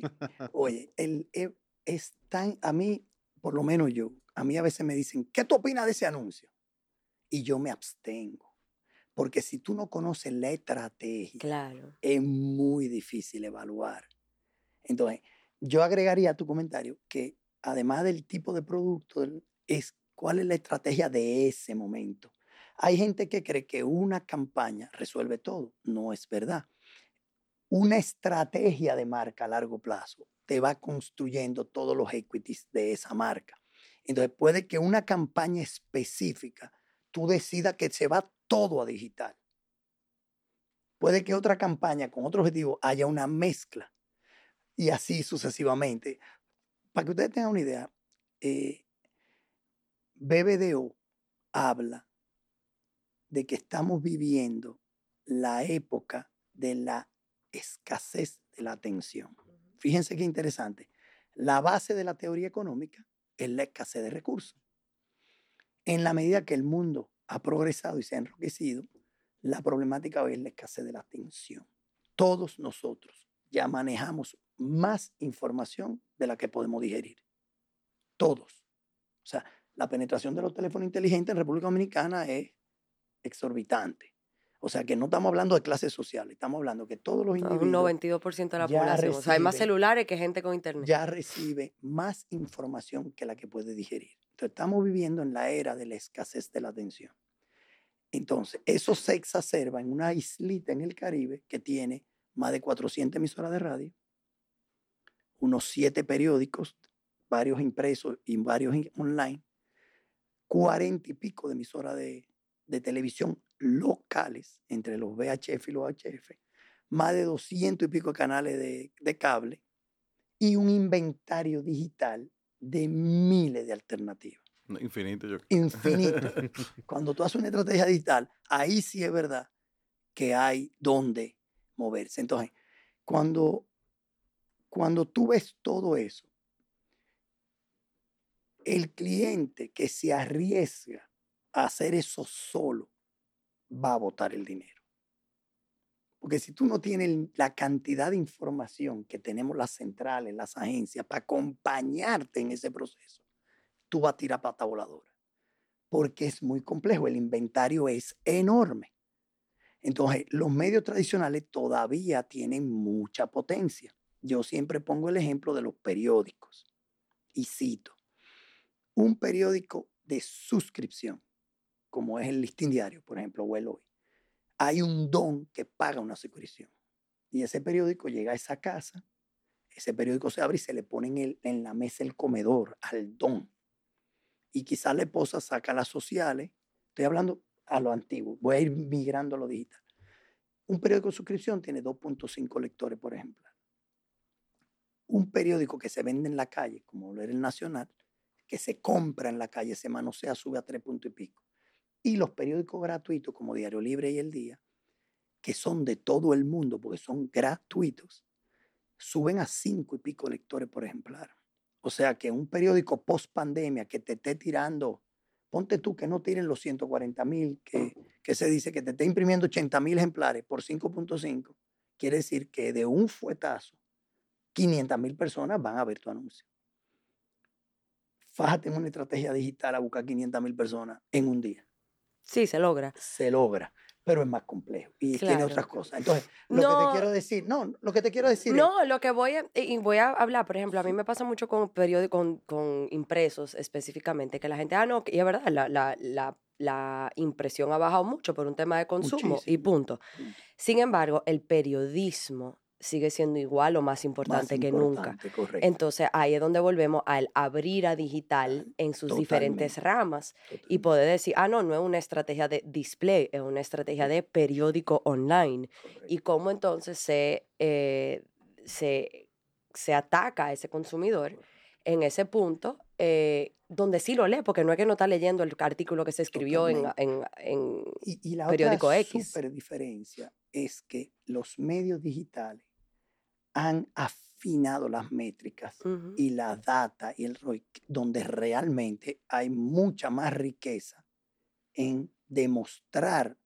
porque fíjense algo, eh, hay que entender el enorme nivel de estrés que tiene un gerente de mercadeo hoy. Un gerente de mercadeo hoy tiene la gerencia, tiene a finanzas, antes tenía ventas, tenemos que vender más que ellos, que- pero ahora el CFO está arriba del de marketing Claro. y quiere ver el ROI de cada acción que se hace. Y en tiempo real. Entonces, en ese sentido, dependiendo de los objetivos y la estrategia, cuando tú agarras y armas una estrategia digital, es tan rico. El otro día hablábamos la, la DEC con los canales. ¿Qué significan tres puntos de rating? Tú agarras un gerente de mercadeo de 26, 27 años que se crió en el boom digital y tú le dices, la novela tiene 4.2 de rating. Sí, yo qué, qué es eso? Yo con Google logré 120 mil personas y mira el número. Entonces, resulta que 4.2 de rating son 400 mil personas, pudiesen ser, dependiendo de los encendidos, eh, una final de la Serie El Caribe, tú sabes. Entonces, también los medios tradicionales deben cambiar la métrica. 100%. Ya vía pública digital empieza esa revolución. Ya hay Ujú. vallas que tienen sensores que te pueden decir el tráfico, Tienen cámara con, con AI. con, cámara, con, AI, y ya hay métricas, y hay reportería, y te leen los ojos. O sea que la revolución digital también está empujando a los medios tradicionales a actualizarse.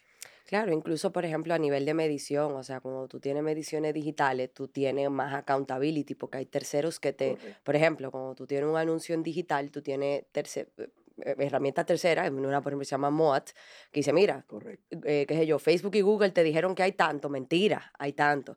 Y te mantienen honestos, entre comillas, que Honestos, con toda la métrica de tradicional eso no existe. Y por eso es que hay ese media mix en balance es lo que vale la pena porque tú tienes una, tú ev- y evitas desperdicio por la riqueza de la data con todo el tema de digital y Claro. puedes sacar, o sea, al final yo puedo tener un alcance de 50 millones de personas, pero probablemente no sean relevantes para mi mensaje, Así es. cuando yo puedo ahí como mezclándolo. Yo, yo quiero volver a País. Quiero volver, quiero hacerle un rayo X a- al grupo como tal. ¿Qué tenemos ahí? Porque hay, hay algo que me llama a mí la atención. O sea, so- somos, somos cinco hijos. Yo quiero saber cómo, cómo se organiza una casa con cinco posibles cabezas, por así decirlo, de, de- de- de inicio, digamos. Sí, Porque ya le da medio derecho en la mano hacia ahí. ¿eh? Entonces, ¿cómo, qué, qué es ahora mismo, si le hacemos un rayo X a País, con qué nos encontramos ahí? ¿Cuál es el mix de esas verticales que tiene? Eh, ¿En qué nos estamos enfocando? Entonces, ya sabiendo que tenemos empresas A, B, C y D, entonces, ¿cómo, cómo, cómo ustedes han venido adiestrándose para poder distribuir las responsabilidades, las funciones y, y- y- y demás dentro de la familia? Claro que sí. Mira, em, la empresa familiar es fascinante. Fascinante porque Hay Cuando- gente que diría lo contrario. co- totalmente, totalmente lo contrario. Y la desventaja para la audiencia, que yo soy un, un fan de la empresa familiar. O sea que estoy parcializado. Pero fíjate, la empresa familiar, cuando los capitales se mantienen unidos, se reproducen. Y cuando todo el mundo rema para el mismo, eh, en la misma dirección, pues también. La historia nuestra es muy sencilla. Primero que mi padre nunca obligó a nadie. Y de ahí viene un concepto de, de familia. Papi decía, mira, no le caiga atrás el dinero. O sea, no elijas una profesión por dinero. Y que yo voy a ser médico porque los médicos ganan mucho dinero. No. Tú tienes que hacer lo que te apasione hacer en la vida. Porque tú te vas a levantar. Yo, nosotros tenemos unos programas de pasantía y a mí me encanta bregar con los muchachos que van a hacer pasantía. Yo le digo, mira, ¿a qué hora llega tu papá? ¿Y a qué hora se va para el trabajo? Elige bien la carrera porque tú te vas a pasar el día en la oficina. Claro. O sea, si tú quitas las horas de sueño, la iglesia los domingos, eh, tú te pasas más horas en el negocio que en cualquier otro sitio, Por por, mucho. mucho. Entonces, papi decía, mira, elige algo, un quehacer que te apasione. Si te gusta bregar con gente, explora la hotelería. Si te gusta el, el deporte, pues marketing deportivo. ¿Por qué? Porque si tú eliges algo que te apasione, tú no te vas a levantar a trabajar. Tú te vas a levantar a gozar. Si tú te levantas a gozar, lo que tú hagas lo vas a hacer bien. Y como lo que tú hagas lo vas a hacer bien, el dinero va a venir atrás. Entonces, en ese sentido, papi nunca obligó a nadie a estudiar nada. De hecho, papi dijo en, la mesa de- del comedor un día, oye, si tú quieres ser limpiabota, sé limpiabota. Tú quieres ser rockero, sé rockero. Ahora, tú vas a ser mejor limpiabota y tú vas a ser mejor rockero. Entonces, caímos cinco hermanos. De esos cinco hermanos en el negocio, empezamos hace más de 25 años a formarnos en empresa familiar. Si hay algo que yo recomiendo enérgicamente a cualquier empresa familiar es contraten asesores, edúquense, vayan a los seminarios de Ángel de empresa familiar, vayan a un seminario fuera de aquí anual, involucren a las parejas y a los hijos en educarse en empresa familiar. Yo te puedo hacer miles de anécdotas chulísimas de los retos de la empresa familiar. Desde un comentarito, te voy a hacer una anécdota, un asesor eh, brasileño. Eh, mi hermano está en administración, Federico, y yo estoy en venta. Federico llega a las 8 y se va a las 6. Yo no sé a qué hora yo llego porque yo arranco del gimnasio a bregar con clientes, a resolver problemas, que si el arte salió bien, si se nació lo mal. Y no sé a qué hora llego a mi casa. Porque todos los días hay un lanzamiento, un Ujú. cóctel, una rueda de prensa, un cliente que se quiere tomar un trago conmigo. Entonces, estos son anécdotas de las que le enseñan a uno. Imagínate que un día viene Fede y se compra un carrazo de lujo. Y esa noche en la cama, mi esposa nada más tiene que hacer de qué. Dice, ¿cómo que? "Hmm"? Cargado ese. "Hmm".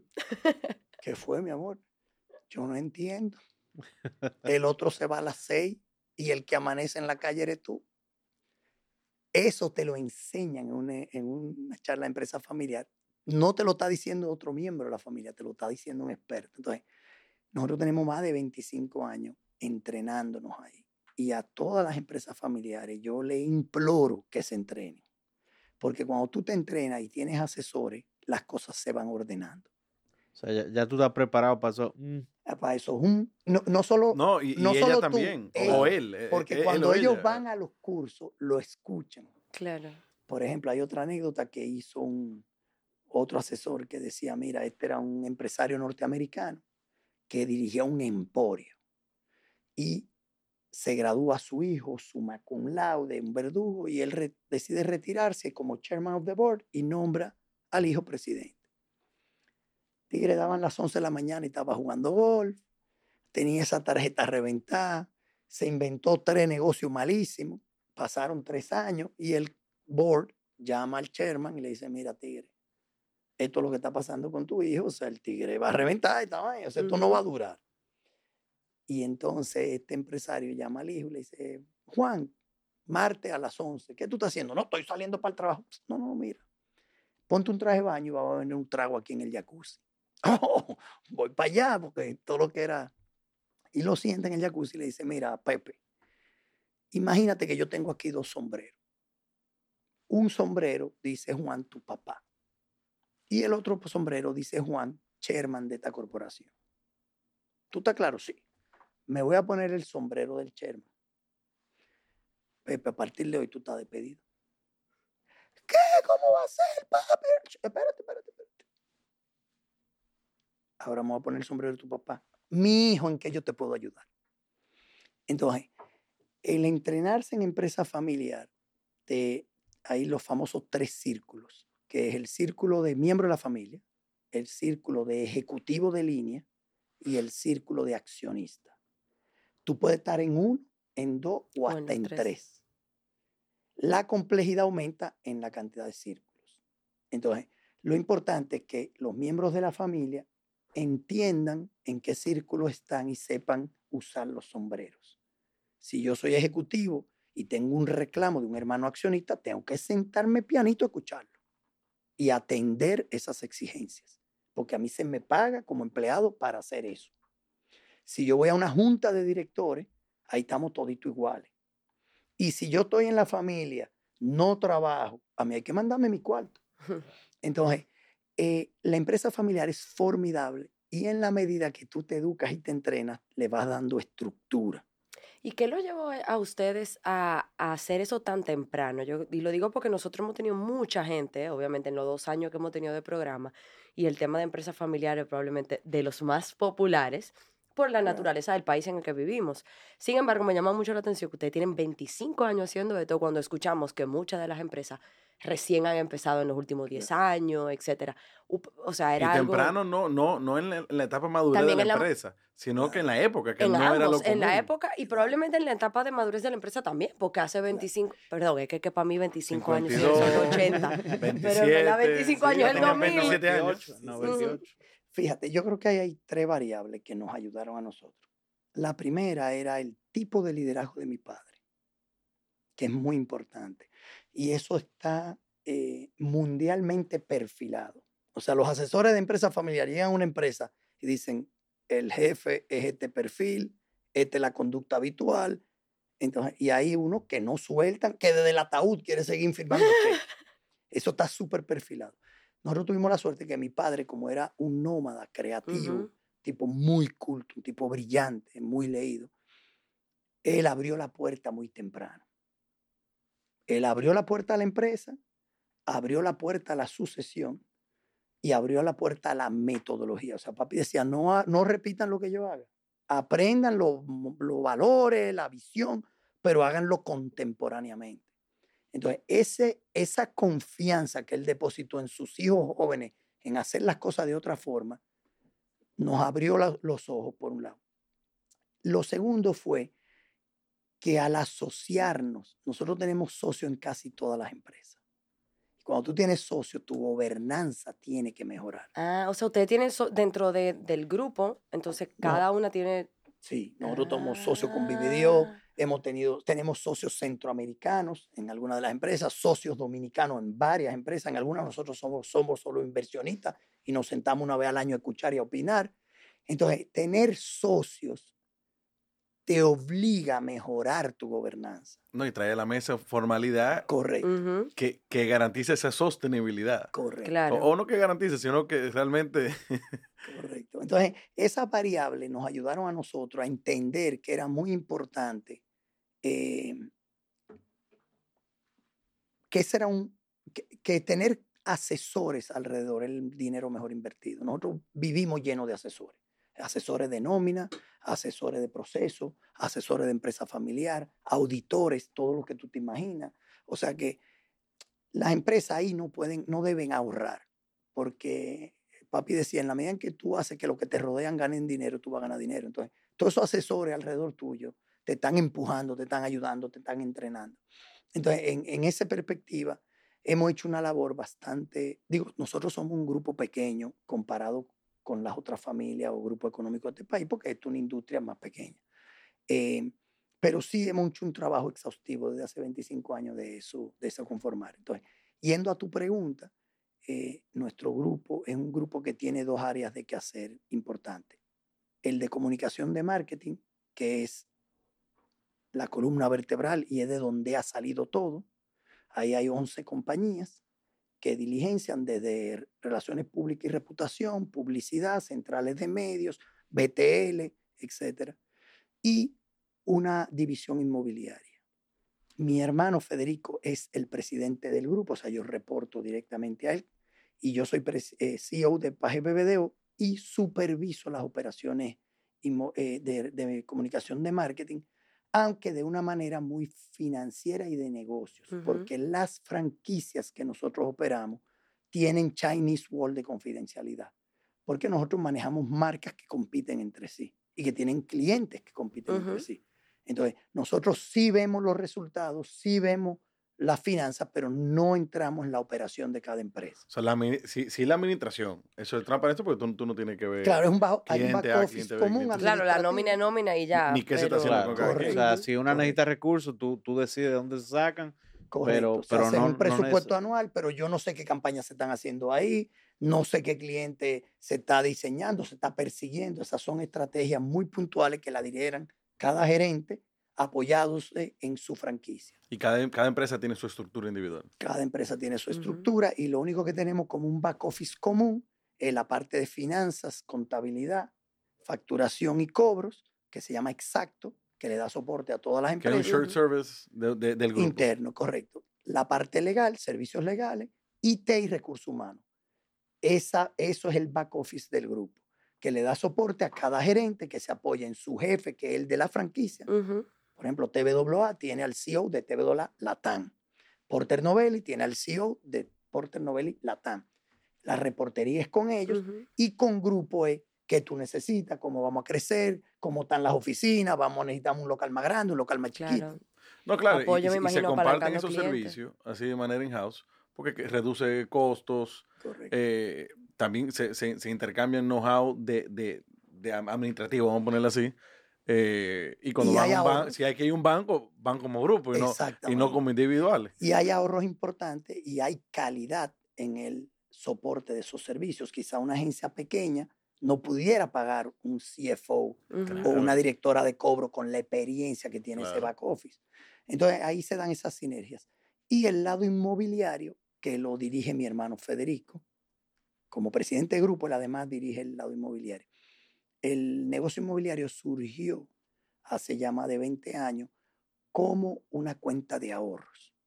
O sea, ustedes saben que la mayoría de las empresas de consultoría no acumulan activos. Uh -huh. O sea, si yo tengo una cementera, con los años yo voy a tener millones de metros cuadrados, voy a tener plantas, camiones. Camiones. Es que si el día que yo me quiero retirar, pues vendo todo eso. O lo avaloro por lo que produce, uh -huh. o la valoro por los activos. Las agencias de publicidad, como son las oficinas de abogados, no acumulan activos. Por ende, el día que tú quieres vender, tú vendes vida por múltiplo.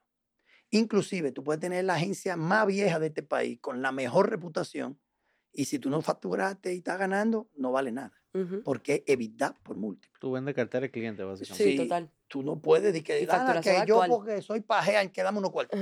Eso no existe. Entonces la familia empezó a apostar a bienes raíces como parte de crear patrimonio. Era una alcancía, básicamente. Y bueno, con la visión de Federico y de mi padre y de mis hermanos, que, que, son, que están en el board, hermanas y hermanos, pues se hicieron buenas inversiones e incursionamos en el negocio de locales para oficinas de lujo empresarial, básicamente. Puramente comercial. Puramente comercial. Eh, con unas inversiones que tuvimos la suerte de hacer en la Lincoln, importantes.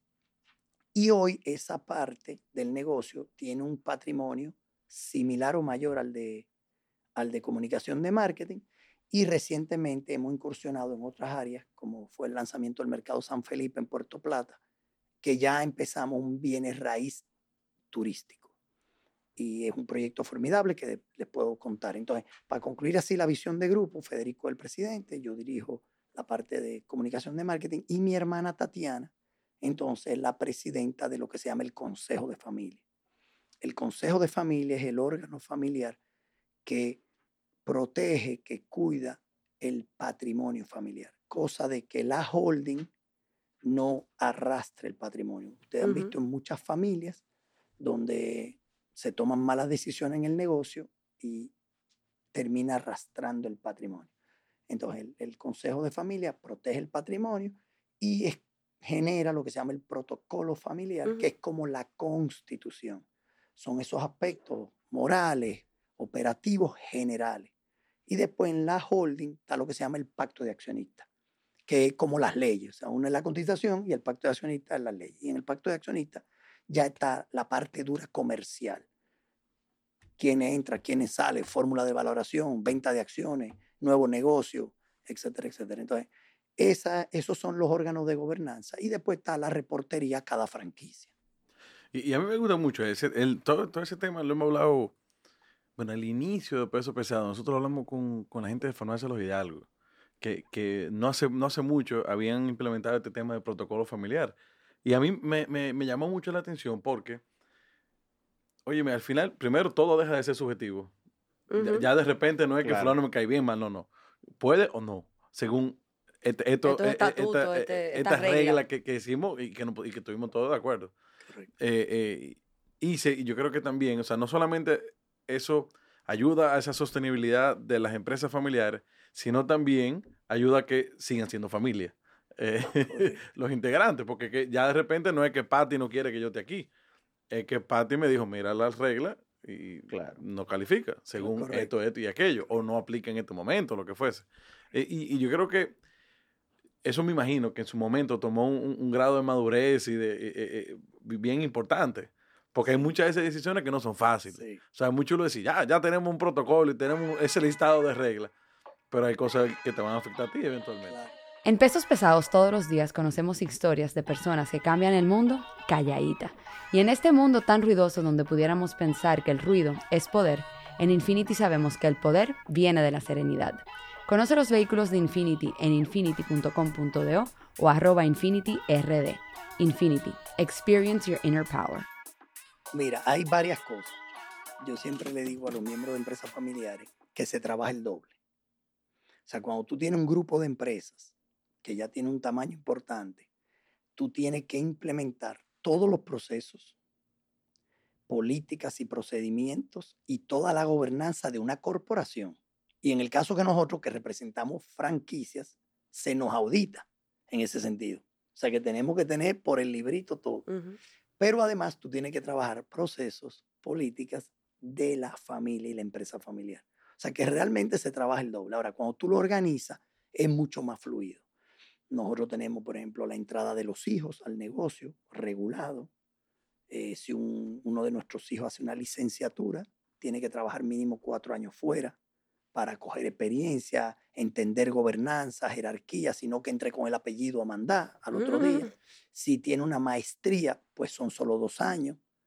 Eh, o sea, hay una serie de reglas.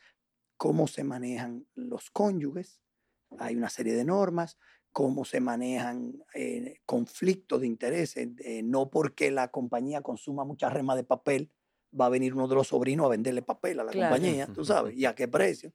O sea, se trata de regular. ¿Qué es importante? Toma trabajo. El primer pacto de accionista nuestro nos tomó tres años armarlo y firmarlo.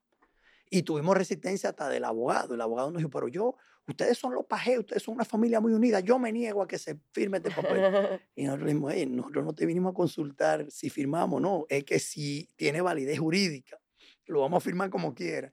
Entonces, toma tiempo, Y es muy importante que se revise periódicamente, tanto el protocolo como el pacto de accionistas es bueno cada cinco Claro, porque los, seis los años. tiempos van los cambiando. tiempos Hay, hay cosas que funcionan, que Y, y- no. y yo creo que, que ahí es importante que, que esto no solamente es el querer hacerlo, es el hacerlo. Y, y me explico. Es muy fácil sentarse y decir, bueno, mis hijos, mis sobrinos o mis nietos, si ya estamos en, en- en es- en ese- en esa edad, eh, tienen que cumplir esto, pero no, esto viene, de- esto permea desde, desde la cabeza más alta a nivel jerárquico, por así Correcto. decirlo. O sea, si tu hermano no cumple siendo que la cabeza operativa, por así decirlo, si él no lo cumple, ¿por qué tú lo vas a cumplir? ¿O por qué tu hijo lo va a cumplir o tu sobrino? Entonces, Claro. esto es algo que tiene que respetarse como una constitución, como bien tú dijiste ahorita. O sea, tiene que respetarse full para que funcione y aplica para todo el mundo. Y lo otro importante que ayuda mucho es traer miembros externos al consejo, miembros asesores al consejo. Nosotros hemos gestionado nuestro consejo durante los años. Por ejemplo, nosotros perdimos a papi siendo muy jóvenes.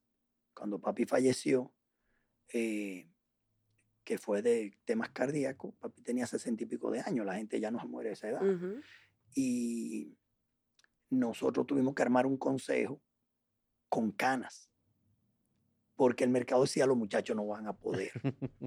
Entonces, Uepa. Ahí armamos, ¿Porque hace O sea, cuánto falleció él? papi falleció en el 95. Ah, hace mucho, sí. Sí, sea yo, que- yo creo que los consejos, o sea, Pero, eh, pero, o sea, eh, que tú tenías como veinte y pico años. O 20 y pico de años, y mi hermano Federico 30 y pico, y, wow. y así sucesivamente. Éramos muchachos, entonces el mercado Ah, pues decía, ay, se fuñó. O sea, que no fue por visión, fue por necesidad en ese momento. Además, la- no, ya papi había abierto, o sea, eh, papi estando en vida, ya nos ponía a nosotros a, re- a discutir y teníamos dos personas de mucha confianza que tenían muchos años, doña Gisela y doña Grace, ya estaban en ese consejo.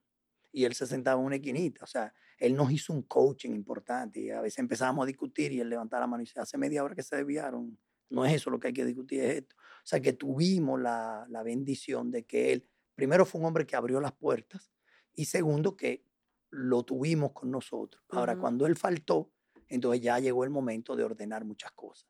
O sea, que la Eh, iniciativa fue de ustedes, de, de, sí, de ustedes los hijos, de, y- de poner a cuenta clara, digamos, por eso. ejemplo, nosotros, eh, la primera vez que nos íbamos a reunir después que él falleció a discutir salario, dijimos, espérate, nosotros no podemos discutir esto, vamos con un asesor. Ujú. Asesor, mira, invéntate una metodología de punto en base a las empresas y, lo, el- y la responsabilidad de cada uno y define tú cómo es eso.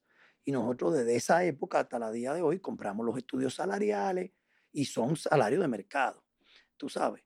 Eh, no importa que tú si eres hermano, hijo, primo o, em- o un colaborador que no eres de la familia, eso no tiene nada que ver con los dividendos, señores. que no tiene nada que ver con Esto dividendos. es el, Eso el sueldo al por el trabajo, Exacto. claro. ¿Y cuánto costaría traer un tipo tan bueno como tú si no fuera de la familia? Que no importa. Exacto. Y, y si la compañía deja 100 millones o deja un millón, Eso es otra al cosa. final a ti te están pagando Por tu trabajo. por tu por trabajo. tu trabajo. Ujú. Y Exacto. debe evaluársete así y debe verse así y tú tienes que responder así. Tú no puedes venir con una malcriadeza porque tú seas accionista y decir, no, yo- no, no, no, pero usted es un empleado, fájese ahí. Y, y esos roles son los retos, tú sabes, en que en algún momento tú tienes que responder porque tú estás siendo pagado y remunerado, en otros momentos tú sí eres accionista, en otros momentos tú eres miembro de la familia. Eh, No, y qué difícil navegar ese, ese, esos, poner, Eso. cambiarse los sombreros Es- es- es adecuadamente, complejo. digamos. Entonces, todos estos marcos normativos te ayudan, te ayudan, facilitan. Hay discusiones que en estos días hubo una discusión y yo dije, me retiro porque es un conflicto de interés para mí, ¿verdad? Y lo que se decidió se hizo, punto. Y así sucesivamente, eh, la entrada de los hijos, hay muchos temas que, que te regulan, tú sabes. Yo creo que ahí también hay un tema súper importante, no sé si, si usted lo ha tocado, que es el tema de, de la comunicación entre todas las partes. O sea, hay empresas, por ejemplo, que tienen un pleno. O sea, ahí hay unos sobrinos que nunca han pasado por esa empresa, pero una vez al año hay una reunión donde el pleno Correcto. se le comunica qué se está haciendo. Y se, y se comunica si hay, por ejemplo, un- vamos a variar algo en ese protocolo familiar. No, pa- vamos, vamos a socializarlo. O Correcto. sea, que, que- que eso sea una, una parte de... Y que nadie esté inventando. Que todo el mundo sepa hasta dónde puede llegar, cuáles son los planes, cómo vamos. Eh, no sé si ustedes han, han podido como trabajar esa parte de, de- de Sí. comunicación a- hacia la familia. Sí, de hecho, ahora mismo tengo en mi celular que salió ayer el boletín de los primos. Nosotros estamos el- la empresa familiar, su complejidad varía por la generación en que se encuentra. Nosotros estamos en la segunda, que es fácil, porque nos criamos trabajando juntos. Imagínate, mi hermano y yo tenemos 30 años trabajando juntos. Él pica un ojo y ya yo sé lo que está pensando. Mi hermana es igual. Los primos se conocen menos, no han trabajado. Entonces ahí nosotros tenemos el consejo de familia, protocolo y el comité de primos. Entonces el comité de primos tiene un presidente, un secretario, se rotan y reporta a la presidenta del consejo, que es mi hermana Tatiana. Entonces ellos tienen sus propias actividades, sus propios canales de comunicación, tenemos un intranet, tenemos un boletín, Tienen un intranet familiar. sí, solo del, del, O sea, comité o sea de que, primos. que hasta cierto punto lo han puesto a trabajar para que ellos mismos se conozcan más. Tengan No, y que vayan entendiendo la formalización del asunto. Claro. Correcto. Y que vayan interactuando y se conozcan, porque hay un asesor que decía, las empresas crecen aritméticamente. Vendido más dos que vendí el año pasado son cuatro, me gané medio, pero las familias crecen exponencialmente. Nosotros éramos cuatro, cinco, ahora somos trece. Entonces, la, la empresa familiar se tiene que preparar para diversificar, para crear fondos de innovación, de emprendurismo, para que otros miembros de la familia puedan tener acceso a capitales para crear cosas nuevas. O sea, es un mundo maravilloso cuando tú te metes en él, porque hay herramientas para todo. Tiene que haber voluntad, tiene que haber una gran madurez y una fortaleza emocional y espiritual, porque se brega con muchas emociones, tú sabes. Eh, eso es complejo, hay que ver la conducta, tú sabes, la comunicación es fundamental eh, en todos los sentidos, de data, de economía, de, de distribución de dividendos, de o sea, comunicar certeza y eh, ir preparando esas nuevas generaciones para que los que quieran encuentren una estructura lo más profesional posible, donde cada uno de ellos puedan ser felices al final desarrollándose profesionalmente. Y si deciden coger otro camino, pues ojalá que la familia tenga la metodología y los recursos para apoyarlo. Ujú. Pero si bien deciden otro camino, también. Eh, porque imagínate, es difícil de predecir. Entonces nosotros estamos en esa etapa de la segunda a la tercera, que es muy, muy compleja. Claro. Eh, yo acabo de venir de un curso que dio Barna, que aprovecho para felicitar a Barna, eh, un curso de perfeccionamiento de, de consejo de directores eh, con el IPADE de México, Buenísimo. donde hubo una curaduría de temas y de profesores extraordinarios. Yo les recomiendo a todos los empresarios, empresa familiar o no, que estén oyendo este podcast, que se inscriban, eh, porque te van mostrando desde, ok, vamos con la parte estructural. Tú realizas consejos mensuales. ¿Cuántos miembros tiene ese consejo? ¿Cuáles son los perfiles? Hay un economista, un mercadólogo, un tigre de innovación. ¿Cuántos años tienen? ¿Cuáles son sus intereses? ¿Cuál es la agenda? ¿Cuál es el manejo de la agenda, de los puntos del día? Se hacen actas. Hay un repositorio del consejo para las actas, la resolución. O sea, desde la parte operativa hasta la parte psicológica del ser humano. Y, lleva, y trajeron unos tipos de México que te decían, mira, ok, tú tienes todo in place, pero tú estás bregando con seres humanos que tienen ira, que tienen problemas en su casa, que tienen familia, que, o sea, seres humanos, intereses, o sea, que eh, de verdad para mí fue súper eh, positivo eh, ese curso. Lo deben tomar, valga la cuña ahí para Varna. No, pero buenísimo. Y, y nos aquí, llevaron, aquí hay dos egresados de Barna. o sea que y nos llevaron al IPAD en México y trajeron empresarios importantes de México que dieron testimonio de cosas que yo nunca había visto. Ahí había una familia que creó, están en quinta generación. Se vinieron a organizar en la cuarta. O sea, hicieron todos los errores y toda la barbaridad de hasta la cuarta generación. Y en la cuarta se organizaron y, por ejemplo, una de las cosas que crearon fue un fondo de inversión de la familia para manejo de las acciones de la compañía. Entonces, por ejemplo, tú eres un miembro de la familia que quiere comprar un apartamento nuevo, tú pones tus tus acciones en prenda, te prestan los cuartos, pero las acciones están en la familia. Ahora es un family office ya maduro. Que, Eso Sí, es no, ya duro, eso duro, es. duro. que- tiene financiamiento. y- Y entonces tú como que de cada bank. experiencia vas aprendiendo algo nuevo. Eh, no todo, yo lo digo en, en- lo digo en voz alta, lo que le funciona a una familia no necesariamente le funciona a otra. O sea, hay familias europeas que las hijas no heredan acciones. heredan dinero y bienes raíces. Pero esas son prácticas arcaicas, tú sabes. Y eso le ha funcionado. Hay empresas donde todos los miembros de la familia, las esposas, los hijos trabajan en la empresa y le ha funcionado. Hay empresas. O sea que cada familia va buscando el set of tools, la caja de herramientas que mejor se acopla a la cultura familiar. Claro, y, y yo creo que ahí es importante también, porque hay empresarios que tienen, qué sé yo, no, no quiero ahora decir un número que sea joven, pero muy viejo, pero qué sé yo, vamos a decir sesentones, sete- sesen- setentones, de 60 o 70 años, que, no tan, que entienden que hice un curso de esto en Barna, por ejemplo, es sacar una mascota y estudiar y que viene un examen.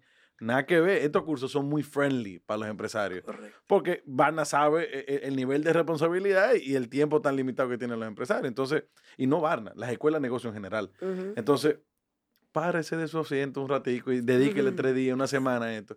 Porque de verdad que uno viene y, y sale pompeado de ahí. Yo estuve el año pasado en Wharton y llegué que- queriendo comerme el mundo. Claro, Eh, claro. Pero la verdad es que esto no tiene límite de edad, porque es que lo que tú puedes lograr para tu familia y No, para permanencia, legado. Ujú. Claro, y, y- y un montón de cosas. O sea, lo que tú puedes evitar, nada más manteniendo tu familia unida. Por ejemplo, si yo fuera de la primera generación, yo decía, concho, yo tengo tres hijos, cuatro hijos. Yo quisiera que, que hasta el último día de ellos sean familia y sigan siendo hermanos y puedan seguir creciendo juntos. Óyeme, pero si tú no dejas la cosa organizada, tú estás poniendo en, en riesgo eso. Claro. Y, y yo creo que muchos seres humanos, a ver, si tú eres una persona de fe, como soy yo, tú sabes que tú estás de tránsito aquí. Si tú no eres de fe, entonces ve las estadísticas. El promedio de muerte de un hombre es X años. Si tú estás llegando a ese numerito, puede que papá Dios te bendiga y tú dures 20 más. Pero lo más probable es que cerca del promedio claro. entonces hay mucha gente que lo deja para después. Y vienen entonces todos esos problemas o Claro. la sorpresa. Tuviste un accidente que Ujú. lamentablemente trajo una consecuencia y no lo dejaste Pero yo creo que organizado. O, o- o hay un hijo que ya está dentro de la familia y no está organizado, muere él, entra otro lado de la familia también. a- a- Y- Pero es a- un tema algo de que- tenerle miedo también a, a que eso pase y a, y a enfrentar esa realidad. Por eso hice el comentario ahorita de que me llamaba la atención lo temprano que ustedes habían hecho eso. Ya entiendo Por por, la qué, por la coyuntura, ya entiendo por qué. Pero mucha gente no lo hace y no es que "Ay, lo voy a dejar para después, porque genuinamente eso representa, es como quitar una curita, o sea, eso Sí, representa un, un sí. pain ¿no? o exponer o sacar cosas que uno probablemente no, no quiera en Y, ese momento. y saber también que existe otro lado de la moneda. Como lo hacen mucho en, en países desarrollados, hay, hay empresarios que no andan buscando que nadie herede empresa, ni que nadie herede Correcto, acciones. Y lo que tienen es una estrategia de salida que dicen, mi meta es antes de los 65 hacer un IPO, venderla. Claro. Y hay familias que le venden las acciones a los hijos. Los gringos se usa mucho eso en. Estados Unidos. Eh, hay, pero hay empresas familiares como los viñedos españoles y franceses que van por 700 años, Ujú. decimoséptima generación, y ya están entrenados. Y tú entras a esa familia y tú tendrías que ser extraordinario para ser un ejecutivo de línea. Pero si no, a ti te entrenan desde chiquitico que tú vas a dar la charla de la empresa familiar, y, ok, tú vas a buscar tu cuarto una vez al año. Eh, o sea que todo varía. Así como hay decimoséptimas generaciones que sale un tigre buenísimo que le, a- le ama el negocio y lo, y lo, y lo reincorporan al- a la línea ejecutiva. O sea que hay de todo un poco. Se trabaja arduamente, eh, pero tiene mucha potencia. Está demostrado a nivel estadístico. La mayoría de las empresas más potentes del mundo son familiares o eran familiares. O sea que el legado es grande. Claro. Yo, yo sí en el, en, en el panel que tuvimos compartiendo, tú estuviste tocando varios temas de, de- de balance de vida y, y- y demás que yo quisiera rescatar y, y que tú nos comentes un poco de eso, de cómo tú ves esa vida entre empresario, familia, persona Claro, y- gracias. y, una anécdota que no hiciste de los deportes. Que está trending este tema de work-life balance. y- Mira, eh, gracias. En lo, en, bueno, vamos, eh, dice eh, que el, el ser humano debe estar en balance en su vida personal, familiar y profesional. En lo personal, eh, tú me oíste decir, eh, yo creo en el deporte y en la disciplina deportiva. Eh, a mí, yo le debo el 90% de, de lo que yo he sido profesionalmente a la disciplina deportiva. El deporte te enseña a ganar y a perder. El deporte enseña a trabajar en equipo. Dime qué trabajo de hoy no es en equipo. El deporte te enseña a tú ser exitoso dentro de un marco de reglas. O sea, si tú picaste la bola jugando basquetbol después de la raya, es offside. No es que, que vamos a ver, que hasta el loco, que las autoridades no se van a dar cuenta. O sea, cuando tú te crías en la disciplina del deporte, la honradez, el- y yo le digo a mis hijos, a todo el mundo, hay una sola decisión en tu vida que te quita la mitad de las decisiones de tu vida, que es decidir hacerlo bien o mal. Si tú decides hacer la cosa bien, tú te quitas la mitad Y cuidado, Sima. de todas las demás decisiones que tú tienes. Eh, no, que me voy a robar este pedacito en contravía. Ay, no me hagas Nada más de tú pensarlo, más el pleito que te va a tirar con el tigre que te salió de frente, más el riesgo. Mientras que si ya tú tienes eso claro, tú das la vuelta a la manzana y ya, te Yo- parqueaste. Eso me acuerda, yo practicaba jiu-jitsu, había un- el código de Bushido y eran sie- siete valores y se decía, de- de- o sea, había que decirlo antes de cada clase, pero sí. Correcto. Entonces, el- el todo, yo les recomiendo a cualquier padre que, y a cualquier ser humano que practique algún tipo de deporte. Lo es bueno para su salud física, pero lo es extraordinario para la salud mental. Y los grandes atletas, fíjate que se dan bueno en muchas otras disciplinas. Eh, el segundo concepto es el dinero, y, y ese eh, nos la inculcó nuestro padre. El dinero es una herramienta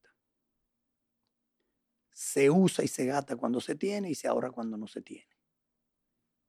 Pero si tú te aferras al dinero, te mueres con el dinero.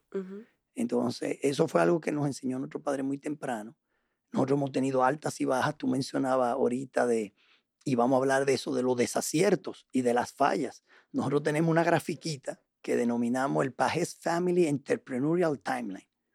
Y es una línea de tiempo donde están las empresas que tenemos hoy que han sobrevivido, pero donde están las 20 que hemos Toda la quebrado metida de pata. la que hemos quebrado, la que hemos vendido, la que hemos fusionado. O sea que no todo es color de rosa. O sea, hay un aprendizaje y hay, y hay lágrimas y hay sudor en el camino. Entonces, lo importante es reconocer que el dinero es una herramienta más. Eh, mis hijos que entraron en, en los, FNST, en los F- eh, NFTs y en los bitcoins y eso, yo les decía lo mismo, mira, vamos a explorar, vamos a entrar, vamos a saber cuánto vamos a perder, háganlo con conciencia y no se apasionen, porque al final puede salir bien, puede salir mal. Em, lo otro, lo mencioné ahorita, de elegir lo que te hace feliz y hacerlo con pasión y el resto va a, a ayer. Y el último concepto a nivel personal es el de creatividad que, que nos inculcó también mi padre. Hay muchos conceptos de creatividad. Hay gente que dice, este muchacho tiene los moños largos desde chiquito, es creativo. El estereotipo de. El estereotipo. Entonces, lo que papi decía era que en la medida en que tú acumulas cultura, conocimiento y educación, tú como, como mente, como ser humano, vas a poder percibir el mismo problema desde mayor cantidad de ángulos. Y eso es creatividad. Y fíjate que se detallaba cultura, conocimiento y educación, que no es lo mismo. Y eso no significa que tú tienes que ir a una universidad y trancarte ahí, sino que si tú eres apasionado del cine, tú te conviertes en el verdugo del cine. Y mientras tú más te expongas al cine, tú vas a ganar mayor perspectiva. Ahora, educación también, mientras más tú te eduques, mayor cantidad de perspectiva vas a generar. Y conocimiento igual. Si a ti no te gusta la universidad, ni la economía, ni la finanza, lo que te gusta es la mecánica, bien, entrénate y obtén la mayor cantidad de conocimiento en mecánica. Eh, y eso genera esa diferencia de perspectiva que es la creatividad. Y creatividad e innovación. O sea, se está hablando que hoy en el mundo de los negocios, la innovación. Eso como desde el punto de vista personal, eh, que yo quería socializar. Desde el punto de, de vista de familia, quería socializar como tres cosas. Uno, una vez tuve la oportunidad, esto no es autoría mía, fue algo que aprendí, eh, en un Wellbeing Center en los Estados Unidos. eh, teníamos pues clase de aeróbico, caminata por la mañana. Y en un tiempo libre había una charla de una psicóloga norteamericana. Y bueno, me voy a inscribir ahí. Y fue muy bonito porque era una charla que hablaba de las relaciones humanas. Y ella decía que las relaciones humanas se dan en tres vertientes. A, H y Z. A, H y Z.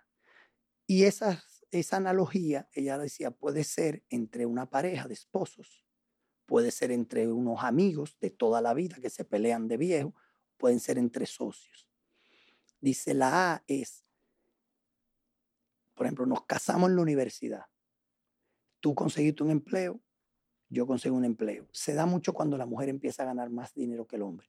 Te suben el sueldo, te suben el rango, yo me doy cuenta y empiezo a boicotearte.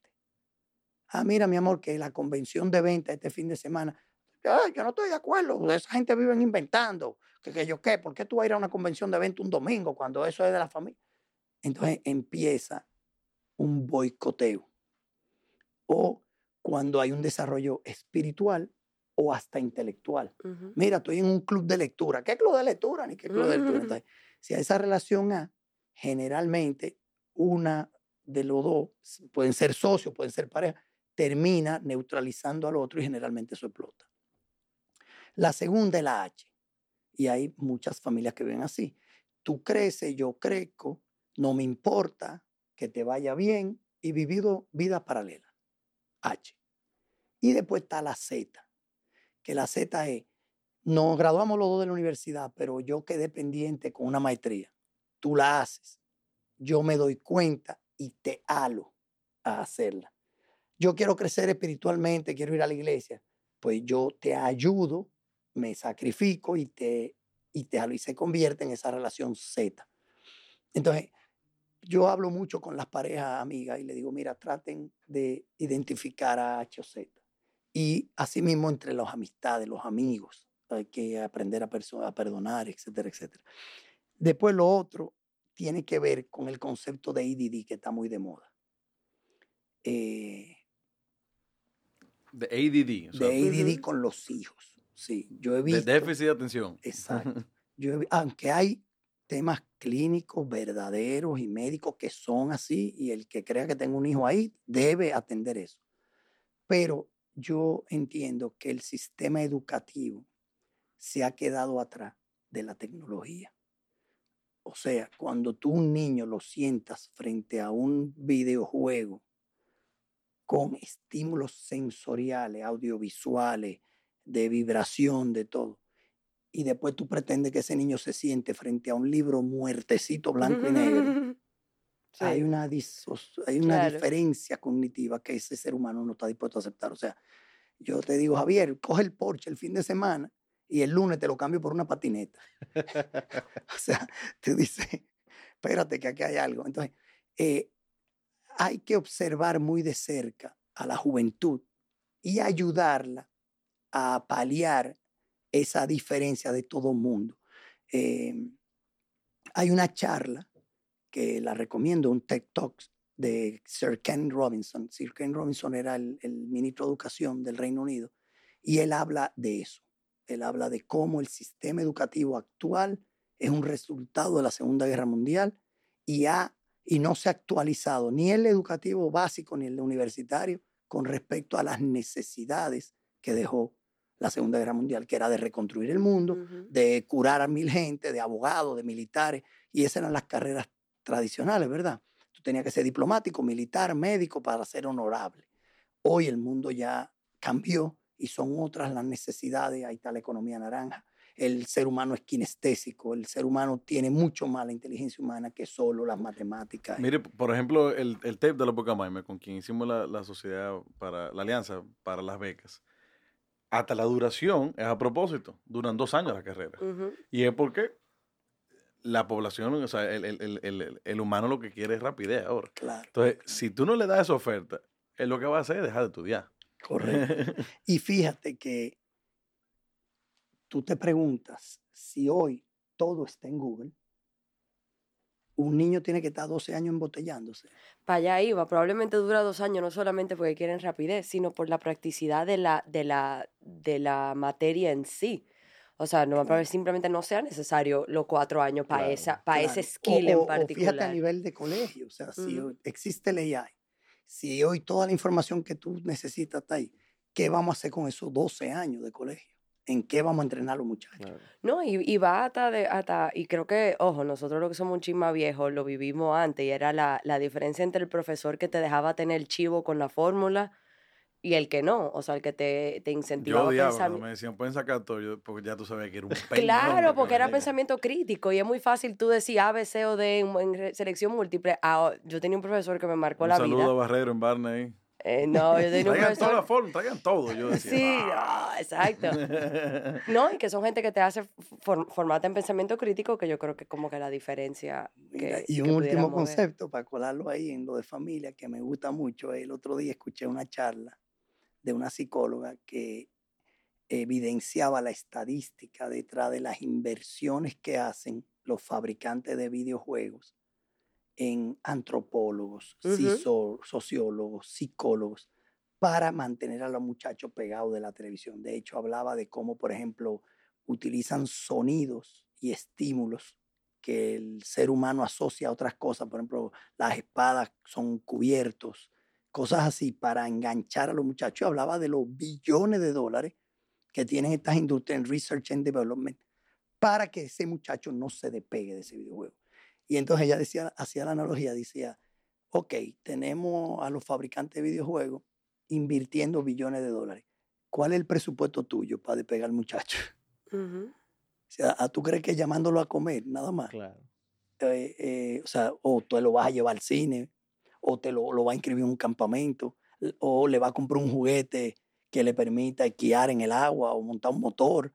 O sea, ¿cuál es el presupuesto que los padres estamos destinando a competir con que ese muchacho haga otras cosas? Y ojo, el presupuesto no tiene que ser financiero. A mí me, yo estaba viendo un Correcto, contenido. es un presupuesto de Correcto. tiempo, Yo estaba viendo un contenido en estos días que era, o sea, qué conversación tú le estás poniendo en la mesa a tus hijos que es más interesante que el video que ellos están viendo, que el videojuego, Que, que ahí aplica un poco la analogía que tú hiciste ahorita de, de- del que dominaba la televisión, vámonos por otro medio. O sea, ya, o sea, tú sabes que ese domina su atención. ¿Qué tú vas a hacer para Correcto. coger ese, ese share of attention tuyo? Correcto, correcto. Entonces ahí está la creatividad, la energía. Si tú llegaste y estás cansado siempre para él o para ella, eh, etcétera, etcétera. O sea que Y, y los muchachos se lo cobran a uno, porque yo, yo tengo una hija de tres años. y, y Tú la estás se- botado dolido es con que- eso. no, estoy dolido, porque es que me ha pasado en varias ocasiones que tengo una semana de llegar a la casa a las 9 10 de la noche. Cuatro días esa semana, cinco días. Claro. Y ya yo lo que hago es que los sábados, los domingos, la agarro por la mano, y- y- pero tiene que ser sin la mamá, eso ella y yo, y no vamos en un date, a donde sea. así Eh, mismo. eh, y, y, pero ella me la cobra. Si esa semana, no, yo llego a la casa el viernes, caeré a buscarle el lado y ella, no, pero tú no me hiciste caso el lunes jueves. Claro. Ahora, ahora tú vas a querer. Y, pero y nada, ahí en la vamos. medida que todos nosotros hacemos nuestro trabajo ahí, en ese núcleo familiar, pues la familia al final es el núcleo de la sociedad. O sea que Ujú. esas son algunas cositas así que me encanta compartir de vez en cuando. No, pero está, muy bueno, porque todo aquel que es empresario, todo aquel que eh, eh, es un profesional en general, se ve frente a estos retos, se, se cuestiona mucho también. El, el, el- y, y el hecho de que, de que tú hayas ido a sitios, has sido coachado, has estudiado este tipo de cosas, y el venir aquí y poder decirlo, y, y aquel que todavía quizás no ha tenido la oportunidad, o, o no le ha interesado, no, no, no ha visto tampoco la necesidad probablemente, dice, oye, pero espérate, ahí como que hay algo. Claro. Eh, eh, y que es parte del trabajo. O sea, e- esta, esta combinación de personas, familia, familia y Y negocio, eh, es un trío que hay que tenerlo ahí bien presente y saber cómo... Y, y negocio tiene mucho que ver con tú salirte de lo que tú haces. Y, y como ver el bosque de vez en cuando. Eh, hacía algunas cosas. Por ejemplo, yo decía, mira, los dominicanos somos caribeños. Llámese que estamos en la, en la línea cercana al Ecuador, ¿verdad? Entonces, hay dos conductas que yo veo que los dominicanos traemos en un chip a nivel empresarial. La primera es que si tú naces en Canadá, desde chiquitico, tu papá o tu mamá te dice, mira, vamos a coger leña para el invierno, vamos a juntar granos para el invierno. O sea, desde pequeño, si tú naciste en un país austral eh, de, de cuatro estaciones, a ti te educan en provisionamiento y te educan en largo plazo. los países, no es solo un mal de la República Dominicana, que viven alrededor de la línea del Ecuador, no tienen cuatro estaciones. Los tropicales, ¿no? No. Ni nadie se muere de hambre, ni de frío. En Canadá, si tú no juntaste leña, usted se va a morir de frío. Aquí, si tú no juntaste comida y hay un guineo, Hay un guineo, un plátano, una guayaba, un mango. O sea, el Caribe es bondadoso. Entonces, en ese sentido, actuamos empresarialmente. Fíjate la cultura previsional de nuestro país. Ahí queremos despifarrar las AFP, pero ahí está el ahorro nacional. Ujú. Y gracias a la AFP hay un sistema bursátil exitoso que va a multiplicar la riqueza de este país. Y ahí está la emisión de Rica, ahí está la emisión de César Iglesias. O sea, eso genera otro caudal de riqueza. Pero como venimos con ese chip de caribeño, Del hoy. a mí hay que darme todo mi cuarto hoy, me gato el sueldo este viernes, me lo bebo todo ayer. Y por eso somos una potencia turística. Porque abrimos los brazos a la A esa- celebración, al mundo. ah, claro. Entonces, esa parte yo la, la tiendo a, a verbalizar porque eh, hay que educar mucho todavía a nuestro pueblo en temas previsionales. Nosotros hemos lanzado que yo cuántos productos de, de medicina preventiva. Eso no se vende. ¿Qué? Que yo voy a estar mi cuarto en una patilla de que para cuando yo tenga 50 años. No, no, no, no. Entonces, ese, ese tema es importante tenerlo en el radar. El otro que yo regularmente verbalizo es el aislamiento. La palabra aislamiento viene de isla.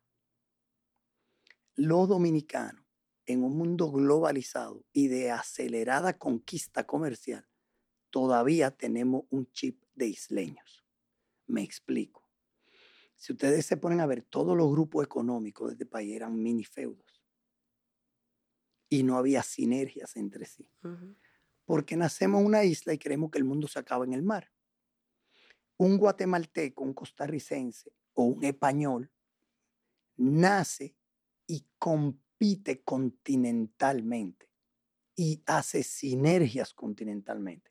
O sea, un costarricense sabe desde que monta un negocio que tiene que hacer negocio con el de Guatemala, con el de Honduras. Con el de Panamá, con el de Y fíjate que esos empresarios cogen una minoría aquí, aquí no. Claro. Aquí o esto es mío, o si no tengo la mayoría, no voy. Yo, yo creo que en San- eh, la excepción en Santiago, que se ve un poco de eso, hay un grupo de empresarios que, que Que, sí que- trabajan muy de la Hay mano. mucha más. iniciativa que, que- que se han agarrado todito de la mano incluso. Claro, es un fenómeno de las ciudades del norte. En México, en Monterrey, o sea, en casi todos los países se da ese fenómeno y es cierto lo que tú dices. Santiago no solo tiene eso, tiene un plan de desarrollo de Santiago. O sea, ellos han colegiado más. Y lo que yo digo es, y fíjate aquí, ejemplos claros.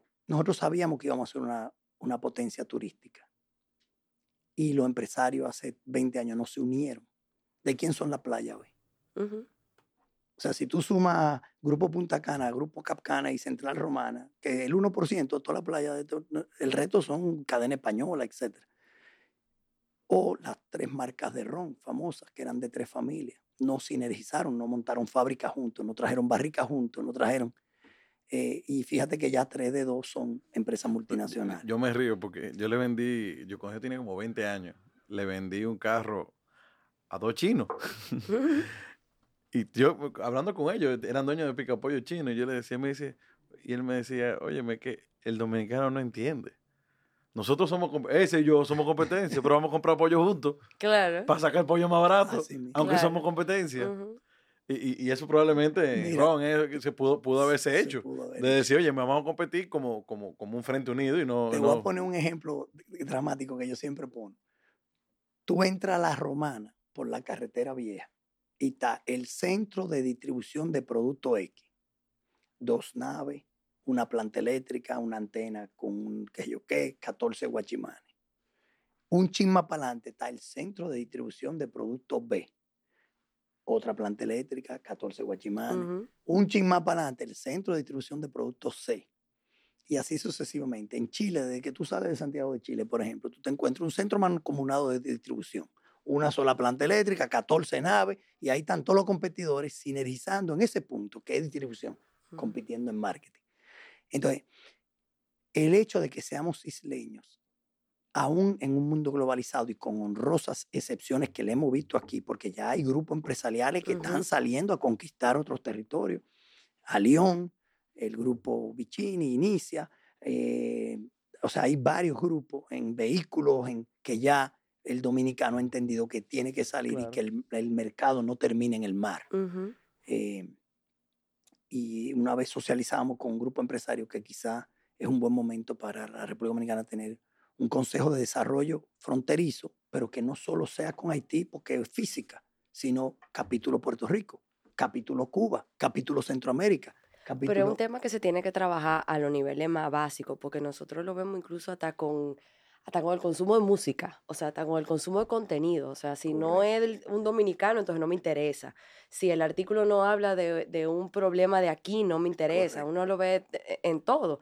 Y es un tema de nosotros, por ejemplo, yo trabajé en Centroamérica muchos años y, por ejemplo, un centroamericano se levanta y contempla Centroamérica y se siente parte de Centroamérica.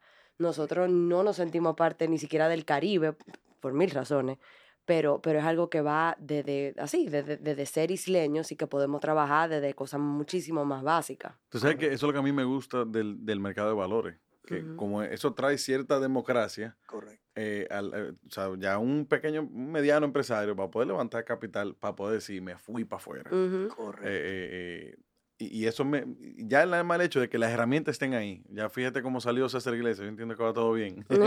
Entendemos, Eh, entendemos, sí. no, me dijeron que por ahí que, que- que se vendió bien. Que se vendió bien la primera Y- ronda. Y, es una gran herramienta y, y va a, a transformar el empresariado en, en transparentar operaciones, en hacer más eficiencia, en captar recursos de otra forma. O sea que es una gran noticia lo que está pasando en el, en el mercado de, de valores. No, y a mirar más la para allá del mar, como tú decías. O sea, decir que ahora tengo capital, ¿para dónde voy? Y, y hacer estrategias geográficas también. Correcto. Hablando de mar, no nos podemos ir sin saber qué es lo que están haciendo, qué es lo que están cocinando en Puerto Plata. Ah, bueno, eh, en nuestra familia está liderando un proyecto que lo dirige mi hermano Federico, que se llama el Mercado San Felipe. No en honor a mí, sino a San Felipe. de Puerto Plata. Eh, y básicamente lo que hicimos fue, eh, obtuvimos una propiedad y respondiendo a la alta demanda del mercado de cruceristas, diseñamos un producto de experiencias culinarias y culturales marca país.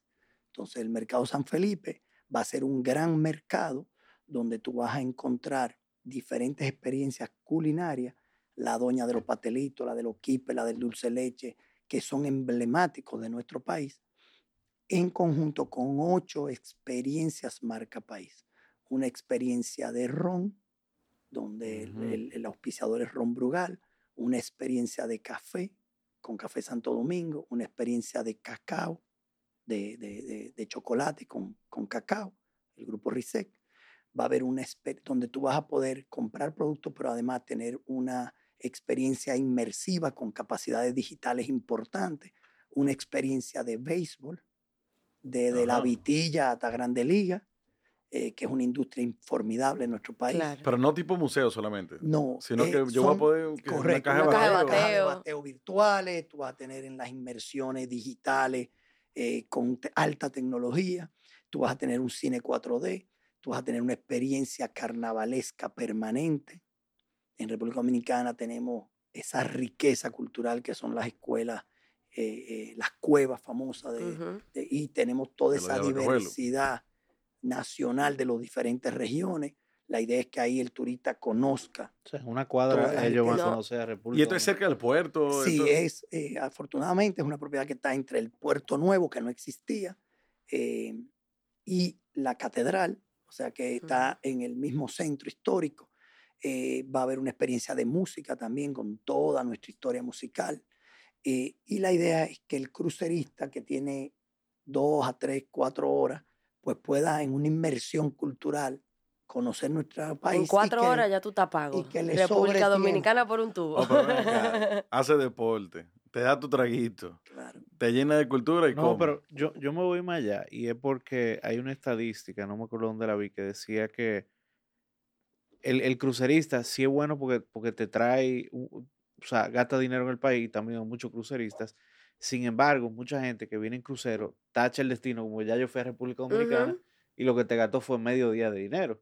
Entonces, ya de repente aquí tú, tú lo enamoras del país, de la cultura, para que quiera volver y, y conocer ya el, eso fue el trailer de lo que puede ser un- un- una vacaciones de una semana, dos semanas en el país. ¿Qué me pasa? La, la poca veces que, o la única vez que he ido en un crucero, yo fui a un montón de sitios, pero yo no fui a ese sitio. Sí. Claro. Pero si hubiese tenido quizás ese, como dice Javier, ese trailer, que, que, el medi- que, que, que los países europeos y otros, porque probablemente, o sea, crucero en el Caribe, somos, o sea, pudiéramos ser muy parecidos en lo que ofrecemos, la playa, la, la, la fruta tropical, etcétera, pero ese diferenciador es lo que te hace que cuando tú tomas un crucero por el Caribe, a diferencia de un crucero por el Mediterráneo, yo te aseguro que a mí con los yo quiero volver, pero no di que por el día.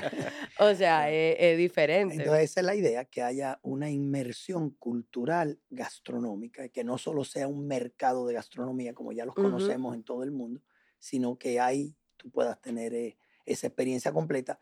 Pero la idea del mercado de San Felipe no es competir con los demás Con los del destino, sino que eh, está muy medido. O sea, lo- eh, ¿qué hace el crucerista cuando llega? ¿Qué por ciento se baja del barco? ¿Qué por ciento sale? ¿Cuánto invierten en qué? En transporte, joyas, etcétera, etcétera. Eso está requete, la data es muy rica.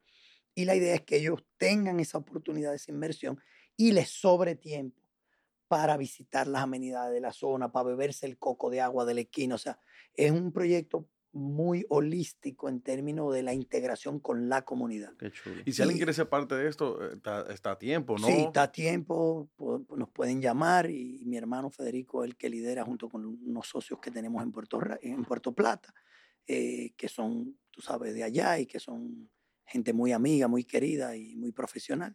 Y la idea es todavía tenemos muchísimas áreas de, de- de- de oportunidad y, como te digo, es presentar la marca país de la mejor manera posible. Son experiencias de mucha calidad, de mucho contenido histórico. Hay un equipo de primera trabajando. Ahí está Sergio Escafuleri, que es el arquitecto, Margarita González Aufant, que es la historiadora, eh, Claudio Misiego, que es el digital.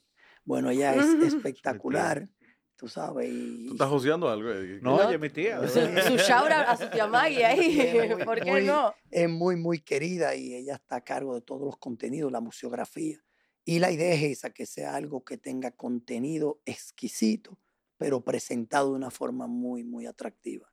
Eh, y que el turista tenga la oportunidad de conocer nuestro país de la A a la Z eh, de una forma moderna, contemporánea y saboreando los mejores paladares Qué chulo. dominicanos. Increíble. Y tenemos fecha para eso. Bueno, estamos trabajando para, obviamente, toda la permisología y la etapa base de construcción eh, tuvo un pequeño retraso y estamos trabajando para febrero, marzo del año que viene. Ah, pero ya, yo pensaba que iba a decir una- 2025. Una primera fase, o sea que... Ya, ya yo me imagino eso como medio, re- re- ustedes mismos replicándolo en, en otros puntos turísticos del país. Hemos tenido ya algunas inquietudes de, de gente que quiere llevarlo a otras partes y creo que el mercado, la gestión que está haciendo este gobierno eh, con, con mira a llegar a los 10 millones de turistas, no hay duda que lo vamos a lograr. Las inversiones que está haciendo el sector turismo en el país son impresionantes.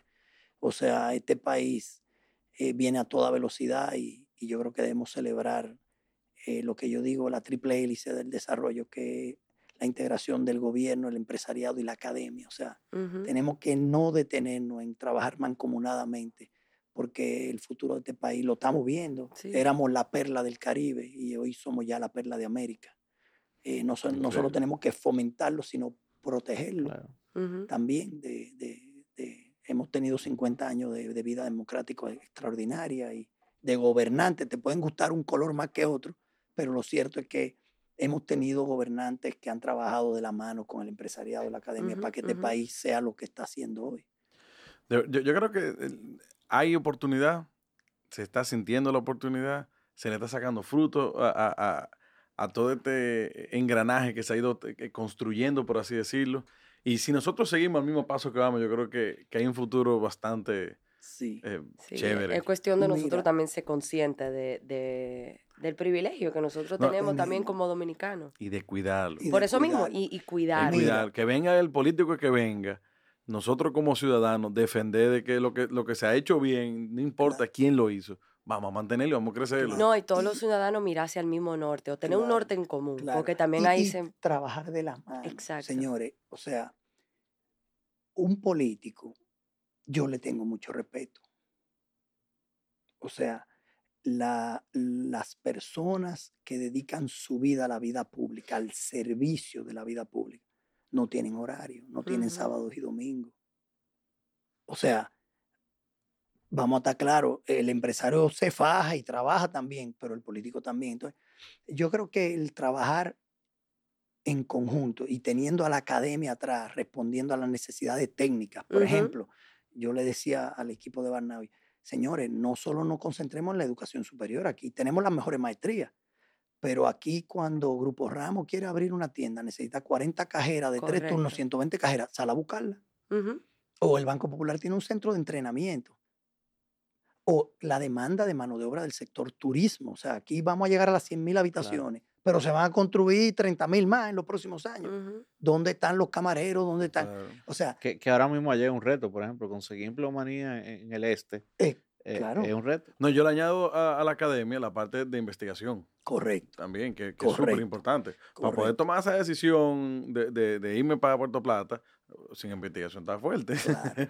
Y mira, una reflexión que- que tiene que ver con lo que tú decías de que tenemos que cuidarlo. Fíjate, República Dominicana es un país bendecido en el sentido de, de la A a la Z. Primero porque tiene a Dios en la bandera. Somos quizás el único país del mundo. Pero lo más importante es que, además de eso, hemos podido crecer en complemento con lo demás. Por ejemplo, tú te pones a analizar el PIB, nuestro Producto Interno Bruto, que va para 114 mil millones de dólares. Y tú tienes la agronomía tradicional todavía viva. O sea, aquí la producción de arroz en este país es sustento de medio millón de familias, de medio millón de personas y X número de familias. O sea, aquí todavía hay un campo vivo. Aquí plátano, cebolla. Y se demostró en la pandemia. O sea, República Dominicana demostró su autonomía Sí, alimentaria. ser semi-autosuficientes. Entonces, a esa agronomía tradicional que hay que seguir cuidándola, porque no nos queremos convertir en un Puerto Rico donde ya se abandonó el campo, hay que cuidar la caña, hay que cuidar el arroz, hay que cuidar, independientemente de los acuerdos internacionales, que son la nueva forma de invadir países. Ya no es militar, sino, digo, los militares se han puesto de moda últimamente, pero ahora las invasiones son comerciales. Entonces, la agricultura tradicional está viva. Después vino la agricultura orgánica. Somos líderes en cacao orgánico. Somos uno de los países líderes en exportación de banano orgánico. Sí, el, el 50% ca- del banano orgánico del mundo se sale de aquí. Claro. Ah, mira, yo no sabía ese Y- dato. Y después de eso se empezaron a montar otras industrias. La construcción, las telecomunicaciones. O sea, nosotros, señores, somos una islita que tenemos un. Caribe y tenemos seis cables sub- eh, Ajá. submarinos. O sea, nosotros podríamos ser un hub de redundancia eh, mundial y para allá vamos.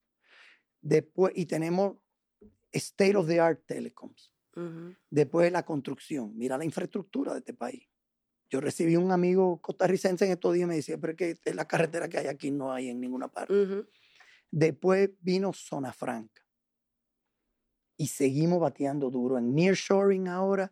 En eh, Grupo M es un ejemplo mundial de diseño, de innovación, de transformación. El sector de tabaco, más de mil millones de dólares en exportaciones. Ujú.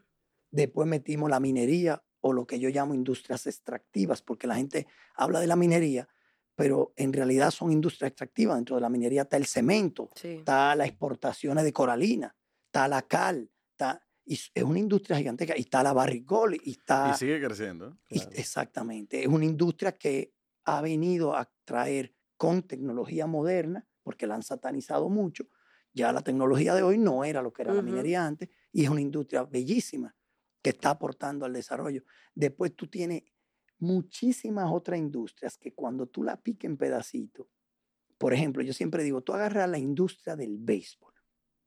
Señores, la industria del béisbol, tú tienes 170 o más peloteros de grandes ligas que generan una economía para nuestro país millonaria, Sí. porque esos señores mandan recursos a su familia, Claro. compran plazas, hacen plazas comerciales, Lo- lo- compran fincas.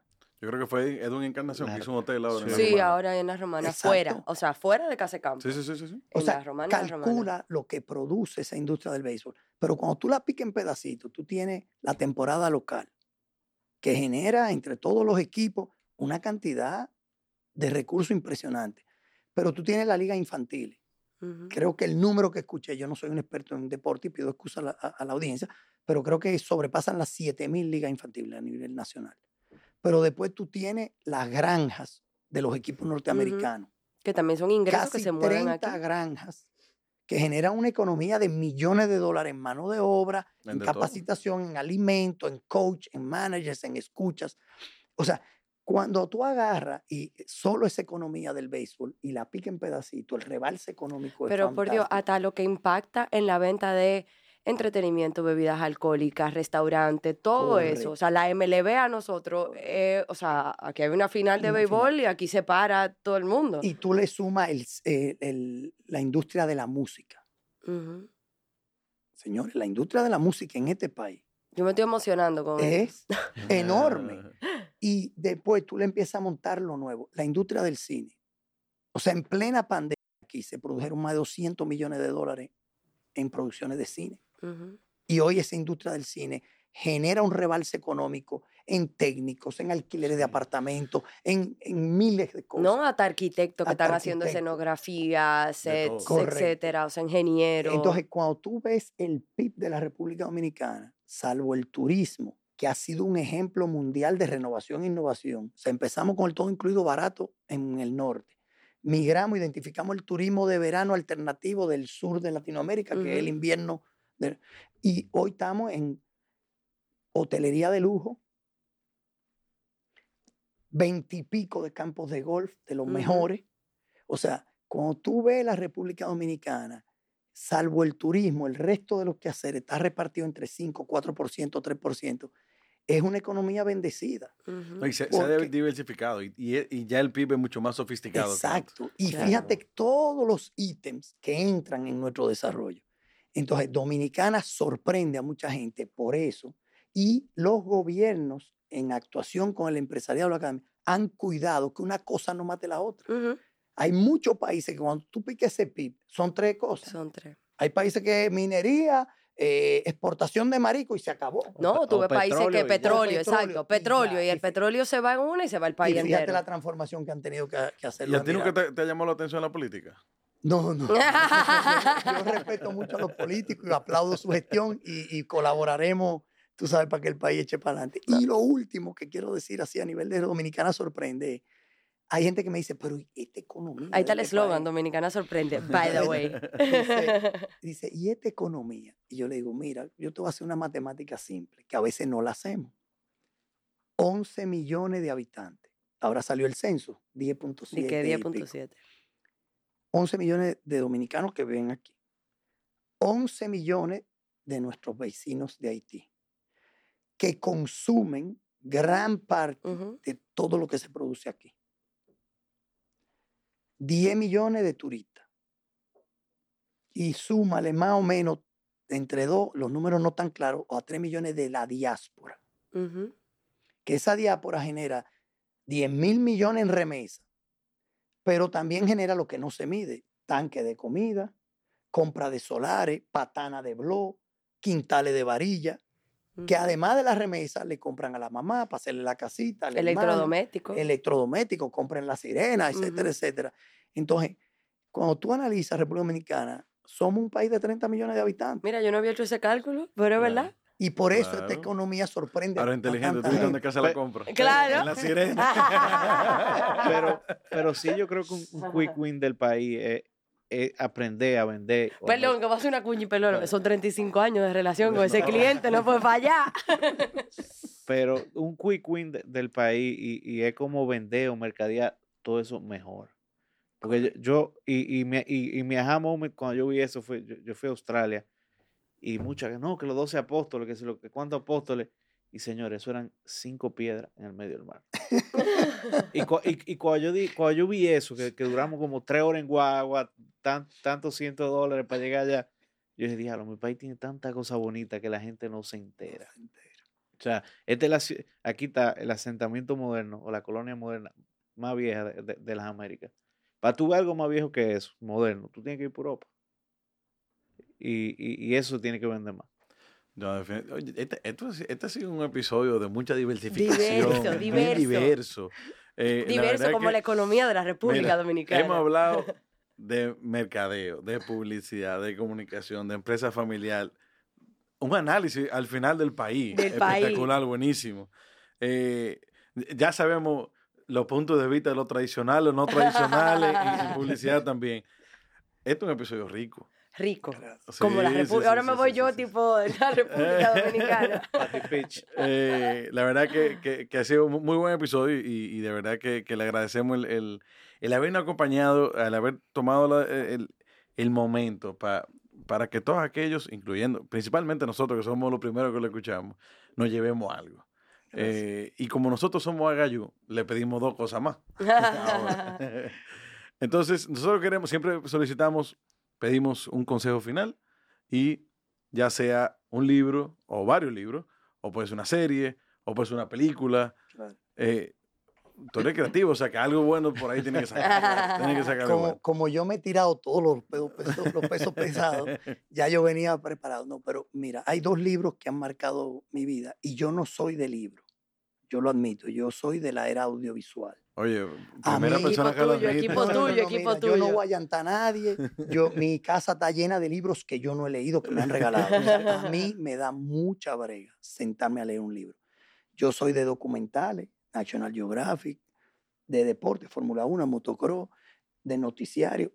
Soy muy difícil. La serie me da mucha brega, no tengo tiempo. Eh, pero hay dos libros que han marcado mi vida. El primero es Built to Last, de Collins. Built to Last, eh, las mejores prácticas de las empresas que duran. Es un libro que yo se lo recomiendo a cualquier emprendedor y a cualquier empresario. El segundo libro es un libro que tiene mucho que ver con, con el quehacer nuestro, que es The Clash of Civilizations, de. Samuel P. Huntington, que lo que plantea es que las invasiones y, la, y los conflictos van a ser más por cultura, religión o asociaciones sociales. Fíjense lo que estamos viendo en el mundo hoy. O sea, hoy hay revoluciones que tienen que ver con líneas de pensamiento. Y en este libro eso se analiza muy bien y se habla mucho de las potencias de algunas culturas y cómo esas culturas se imponen en, ustedes han visto todo el tema musulmán en Europa, ustedes han visto quién no tiene un jarrón chino en su casa, Ujú. eh, o sea, culinariamente, culturalmente. Entonces, eh, es un libro muy bonito que te da una perspectiva de cómo el escenario global podría cambiar. Y dos TED Talks. El que mencioné de Sir Ken Robinson, por favor no dejen eh, de verlo, se llama eh, do, do Schools Kill Creativity? Y hay otro buenazo que me lo mandó un amigo muy cercano en estos días, que se llama The Next Superpower. No dejen de verlo, eh, que plantea que el, el- no va a ser ni China ni Estados Unidos, sino que van a ser las empresas de tecnología. Eh, the next superpower. Isn't who you think it will be. Se, se llama el, el podcast. O sea que esos dos libros y esos dos podcasts. Ujú. se los Hay algo, hay algo, un paréntesis para lo que después de que ustedes escuchen Peso Pesado, cuando terminen los episodios de Peso Pesado, el app de TED Talks es muy cool porque si tú tienes, qué sé yo, 20 minutos libre, tú le pones, tengo 20 minutos, tengo 5, tengo 10 y te da opciones de la cantidad de tiempo que tú tienes disponible. O sea que para cuando no tengan las dos horas para vernos a nosotros y tengan 20 minutos esperando a un, a- al dentista. No, no, no, no. Que pongan 20 minutos y le den pausa. Spotify se 20 para minutos peso No, pesado. pero en serio, el app de TED, de TED Talks es muy, es muy usable. Nos falta el consejo. Vámonos para la economía naranja. Vamos a darle un consejito a los que le tienen miedo al AI.